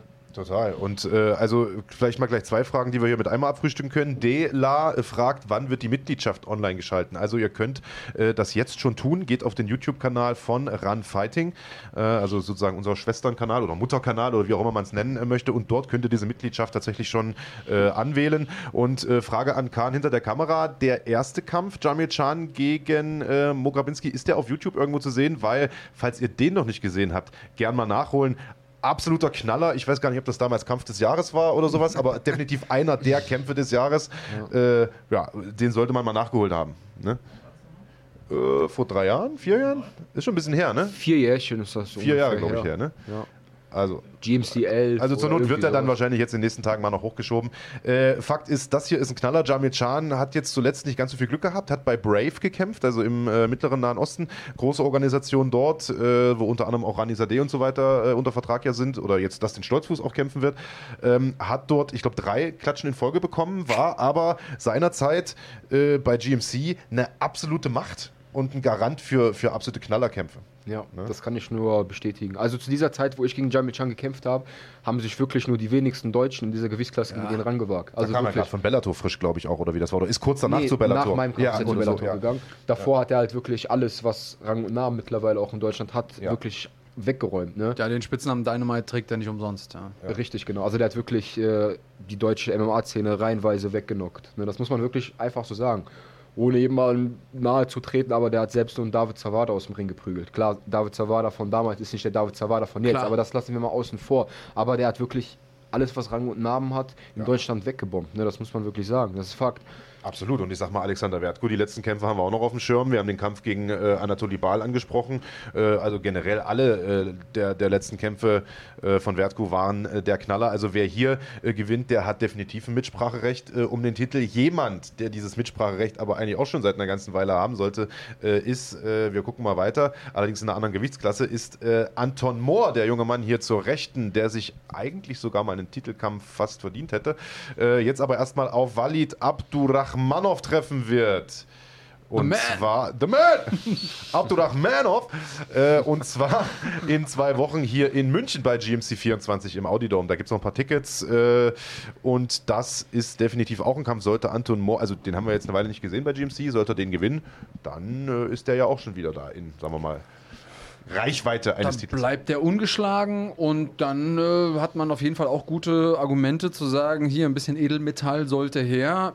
Ich gucke mir den Kampf sehr, sehr gerne an, wie er sich gegen den erfahrenen äh, The Man, sag ich mal, da einfach, also Walid the Man. Ich es glaub, wird so- auch so nicht einfacher mit den Namen, die wir Nee, auszusprechen haben, nee, ne, bei GMC. Nicht, wird nicht, also wird nicht das, einfacher. äh, Wir sagen einfach Walid the Man, so wie Joanna Champion. Also äh, toller Kampf noch äh, hinzugefügt zu äh, GMC 24 in München, was jetzt wirklich eine total stabile Karte hat. Also wir haben dich immer noch auf der Karte ähm, gegen wahrscheinlich den Kolumbianer, den wir vorhin ähm, schon gezeigt hatten. Wir haben immer noch den Schwergewichtskampf Stefan Pütz gegen äh, Ruben Wolf. Wir haben, äh, wie gesagt, Anton Mohr. Wir haben eine Titelverteidigung von Sababulagi. Also äh, tolle Card. Und äh, wir haben auch für den April, also für GMC 25, glaube ich, noch einen Kampf, der angekündigt wurde. Oder bin ich da Ich äh, jetzt Zumindest falsch? mal keine Grafik hier dafür. Keine Grafik. Also, sorry, ganz kurz, Jungs. Ist der Kampf jetzt für München angesetzt? oder Der hier, also der Anton Mohr-Kampf ist für München. Also der Echt? wird in Okay, zwei geil. Wochen stattfinden. Okay. Und der äh, Kampf von vorher, der Wertko gegen äh, Jamichan-Kampf, der hier, ne? der ist dann äh, in Düsseldorf im April, genauer gesagt am, das mich 18. April, meine ich.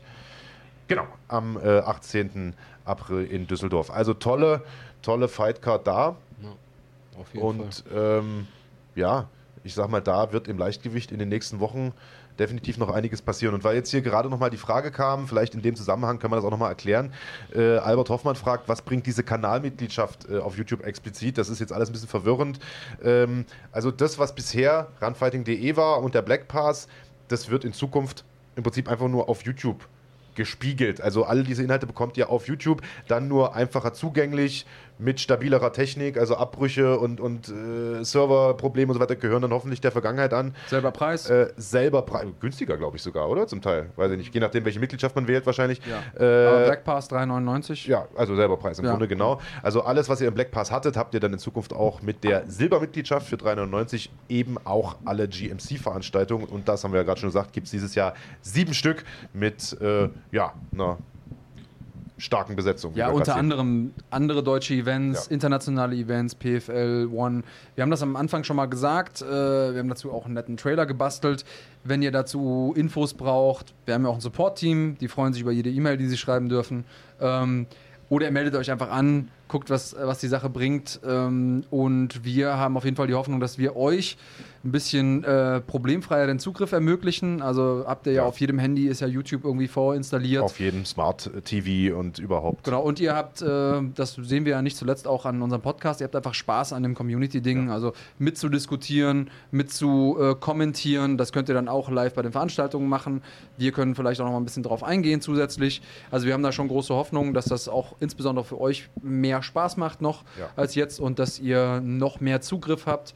Und ähm, dieses Kampfsportarchiv, das finde ich auch super spannend, denn man findet super viele spannende Kämpfe. Man kann sich die äh, Kämpfer, die man vielleicht jetzt bei der nächsten GMC sich angucken möchte oder bei der nächsten Respect angucken, was haben die vorher schon gemacht, den Kampfstil vielleicht ein bisschen studieren, die kennenlernen. Und irgendjemand hat das hier eingangs gesagt, die äh, Kämpfer, wo es vorher eine Geschichte gibt, die ich eben schon kenne, wo ich schon was zu weiß. Ey, wer ist der eine, wer ist der andere, warum wollen die überhaupt gegeneinander kämpfen? Haben die schon mal gegeneinander gekämpft? Wie ist der Kampf ausgegangen? Die sehe ich lieber. Und genau das ist ja das, was wir sagen. Wir müssen den Leuten Geschichten erzählen, die müssen die, die Kämpfer kennen, damit die Bock haben, Kämpfe zu sehen. Gibt mir ja auch so. Wenn ich irgendwie anonyme Leute sehe, die aufeinander einschlagen, ist das zwar vielleicht ganz witzig und vielleicht unterhaltsam, aber wenn ich einen Bezug habe zu dem einen oder im Idealfall zu beiden, dann ist es natürlich noch cooler und genau das wollen wir machen. Wir wollen euch einen Bezug geben zu den Leuten, zu den Dingen, die ihr seht. Ähm, und ich denke, das ist ein guter Schritt in die richtige Richtung. So ist es. Und Kampfgeist MMA hat es nochmal ganz gut zusammengefasst hier äh, in den Chats. Er sagt, äh, dieses neue YouTube-Mitgliedschaftssystem, dieses Abo-Angebot äh, ist quasi der Black Pass, bloß mit stabilen Servern. Äh, da, da hat er im Grunde genommen recht. Und weil die Frage hier ein paar Mal kam äh, von Andi09 und auch von äh, Silvia Weimann, äh, kann man den Black Pass dann jetzt kündigen oder braucht man den noch oder wird es den noch weitergeben? Den wird es noch weiterhin geben, aber ihr könnt theoretisch sagen, wir kündigen den Black Pass und nehmen äh, die Abo-Mitgliedschaft stattdessen. Ihr könnt auch beides weiter nutzen, aber beides sind im Grunde genommen identische Angebote. Ähm, liegt ganz bei euch. Äh, ich sag mal jetzt unter uns, mein Tipp wäre, meldet euch bei YouTube an. Das ist einfach der einfachste Zugang, läuft wahrscheinlich am besten. Und da werden jetzt nach und nach neue Inhalte hinzugefügt und künftig alle äh, Live-Veranstaltungen auch drüber laufen. Also One Championship, Glory, da kommen wir gleich nochmal zu. Die haben ja jetzt einen richtigen Lauf, da kommen richtig geile Events in den nächsten Wochen und Monaten. Äh, die PFL, da gibt es noch einige coole Sachen zu verkünden in den nächsten Wochen. Da ist einiges äh, auch gerade aus deutscher Sicht äh, im Kommen. Und natürlich die ganzen großen deutschen Veranstaltungen, Respect, Mixfight Championship, Integra und nicht zuletzt GMC. Die nächste GMC gibt es am 7.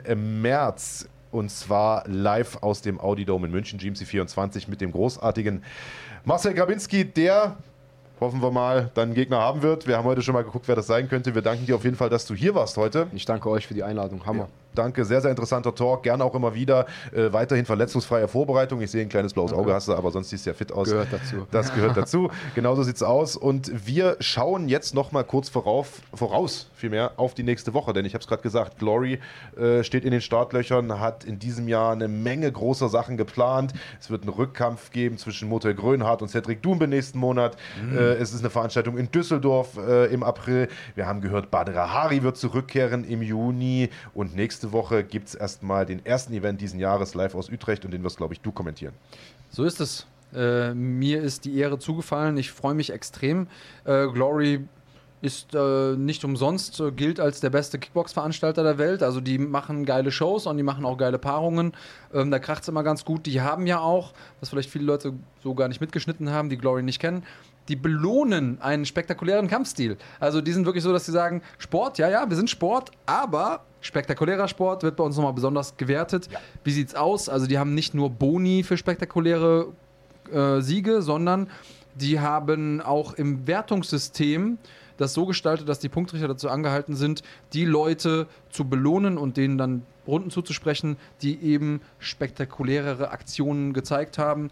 Und ähm, auch das Regelwerk generell, dass nicht viel geclincht werden darf, dass im Clinch eine Aktion stattfindet und dann getrennt wird und so. Das alles auf Dynamik ausgerichtet. Also da hat man dreimal drei Minuten Vollgas in den normalen Kämpfen und ansonsten äh, fünfmal drei Minuten Vollgas. Und ich glaube, das ist auf jeden Fall was, das kann man sich geben. Ja, absolut. Und die Fightcard kann man sich auch geben. Los geht es kommenden Samstag um 19 Uhr, glaube ich. Ja, also wir zeigen das Vorprogramm mit äh, und selbst das Vorprogramm kann sich schon sehen lassen. Also da ist unter anderem Anissa Mexen dabei, ehemalige Titelträgerin. Wir haben Harut äh, Grigorian, den Bruder von äh, Wettergewichtschampion Marat Grigorian äh, und, und, und. Äh, und aus deutscher Sicht besonders wichtig, äh, wir haben letzte Woche, nein, vorletzte Woche äh, schon mit ihm gesprochen. Ähm, ein Deutscher wird seinen ersten Hauptkampf für Glory bestreiten, nämlich Jakob Stüben. Den haben wir hier kurz mal bei Skype zugeschaltet gehabt. Das Interview wird nochmal gesondert diese Woche online gehen. Ansonsten einfach den Podcast von vor zwei Wochen schauen, da ist das auch mit drin. Äh, er hat es nicht leicht. Er trifft äh, nämlich auf Yusri Belgari, einen ehemaligen Titelherausforderer, einen richtig harten Hund.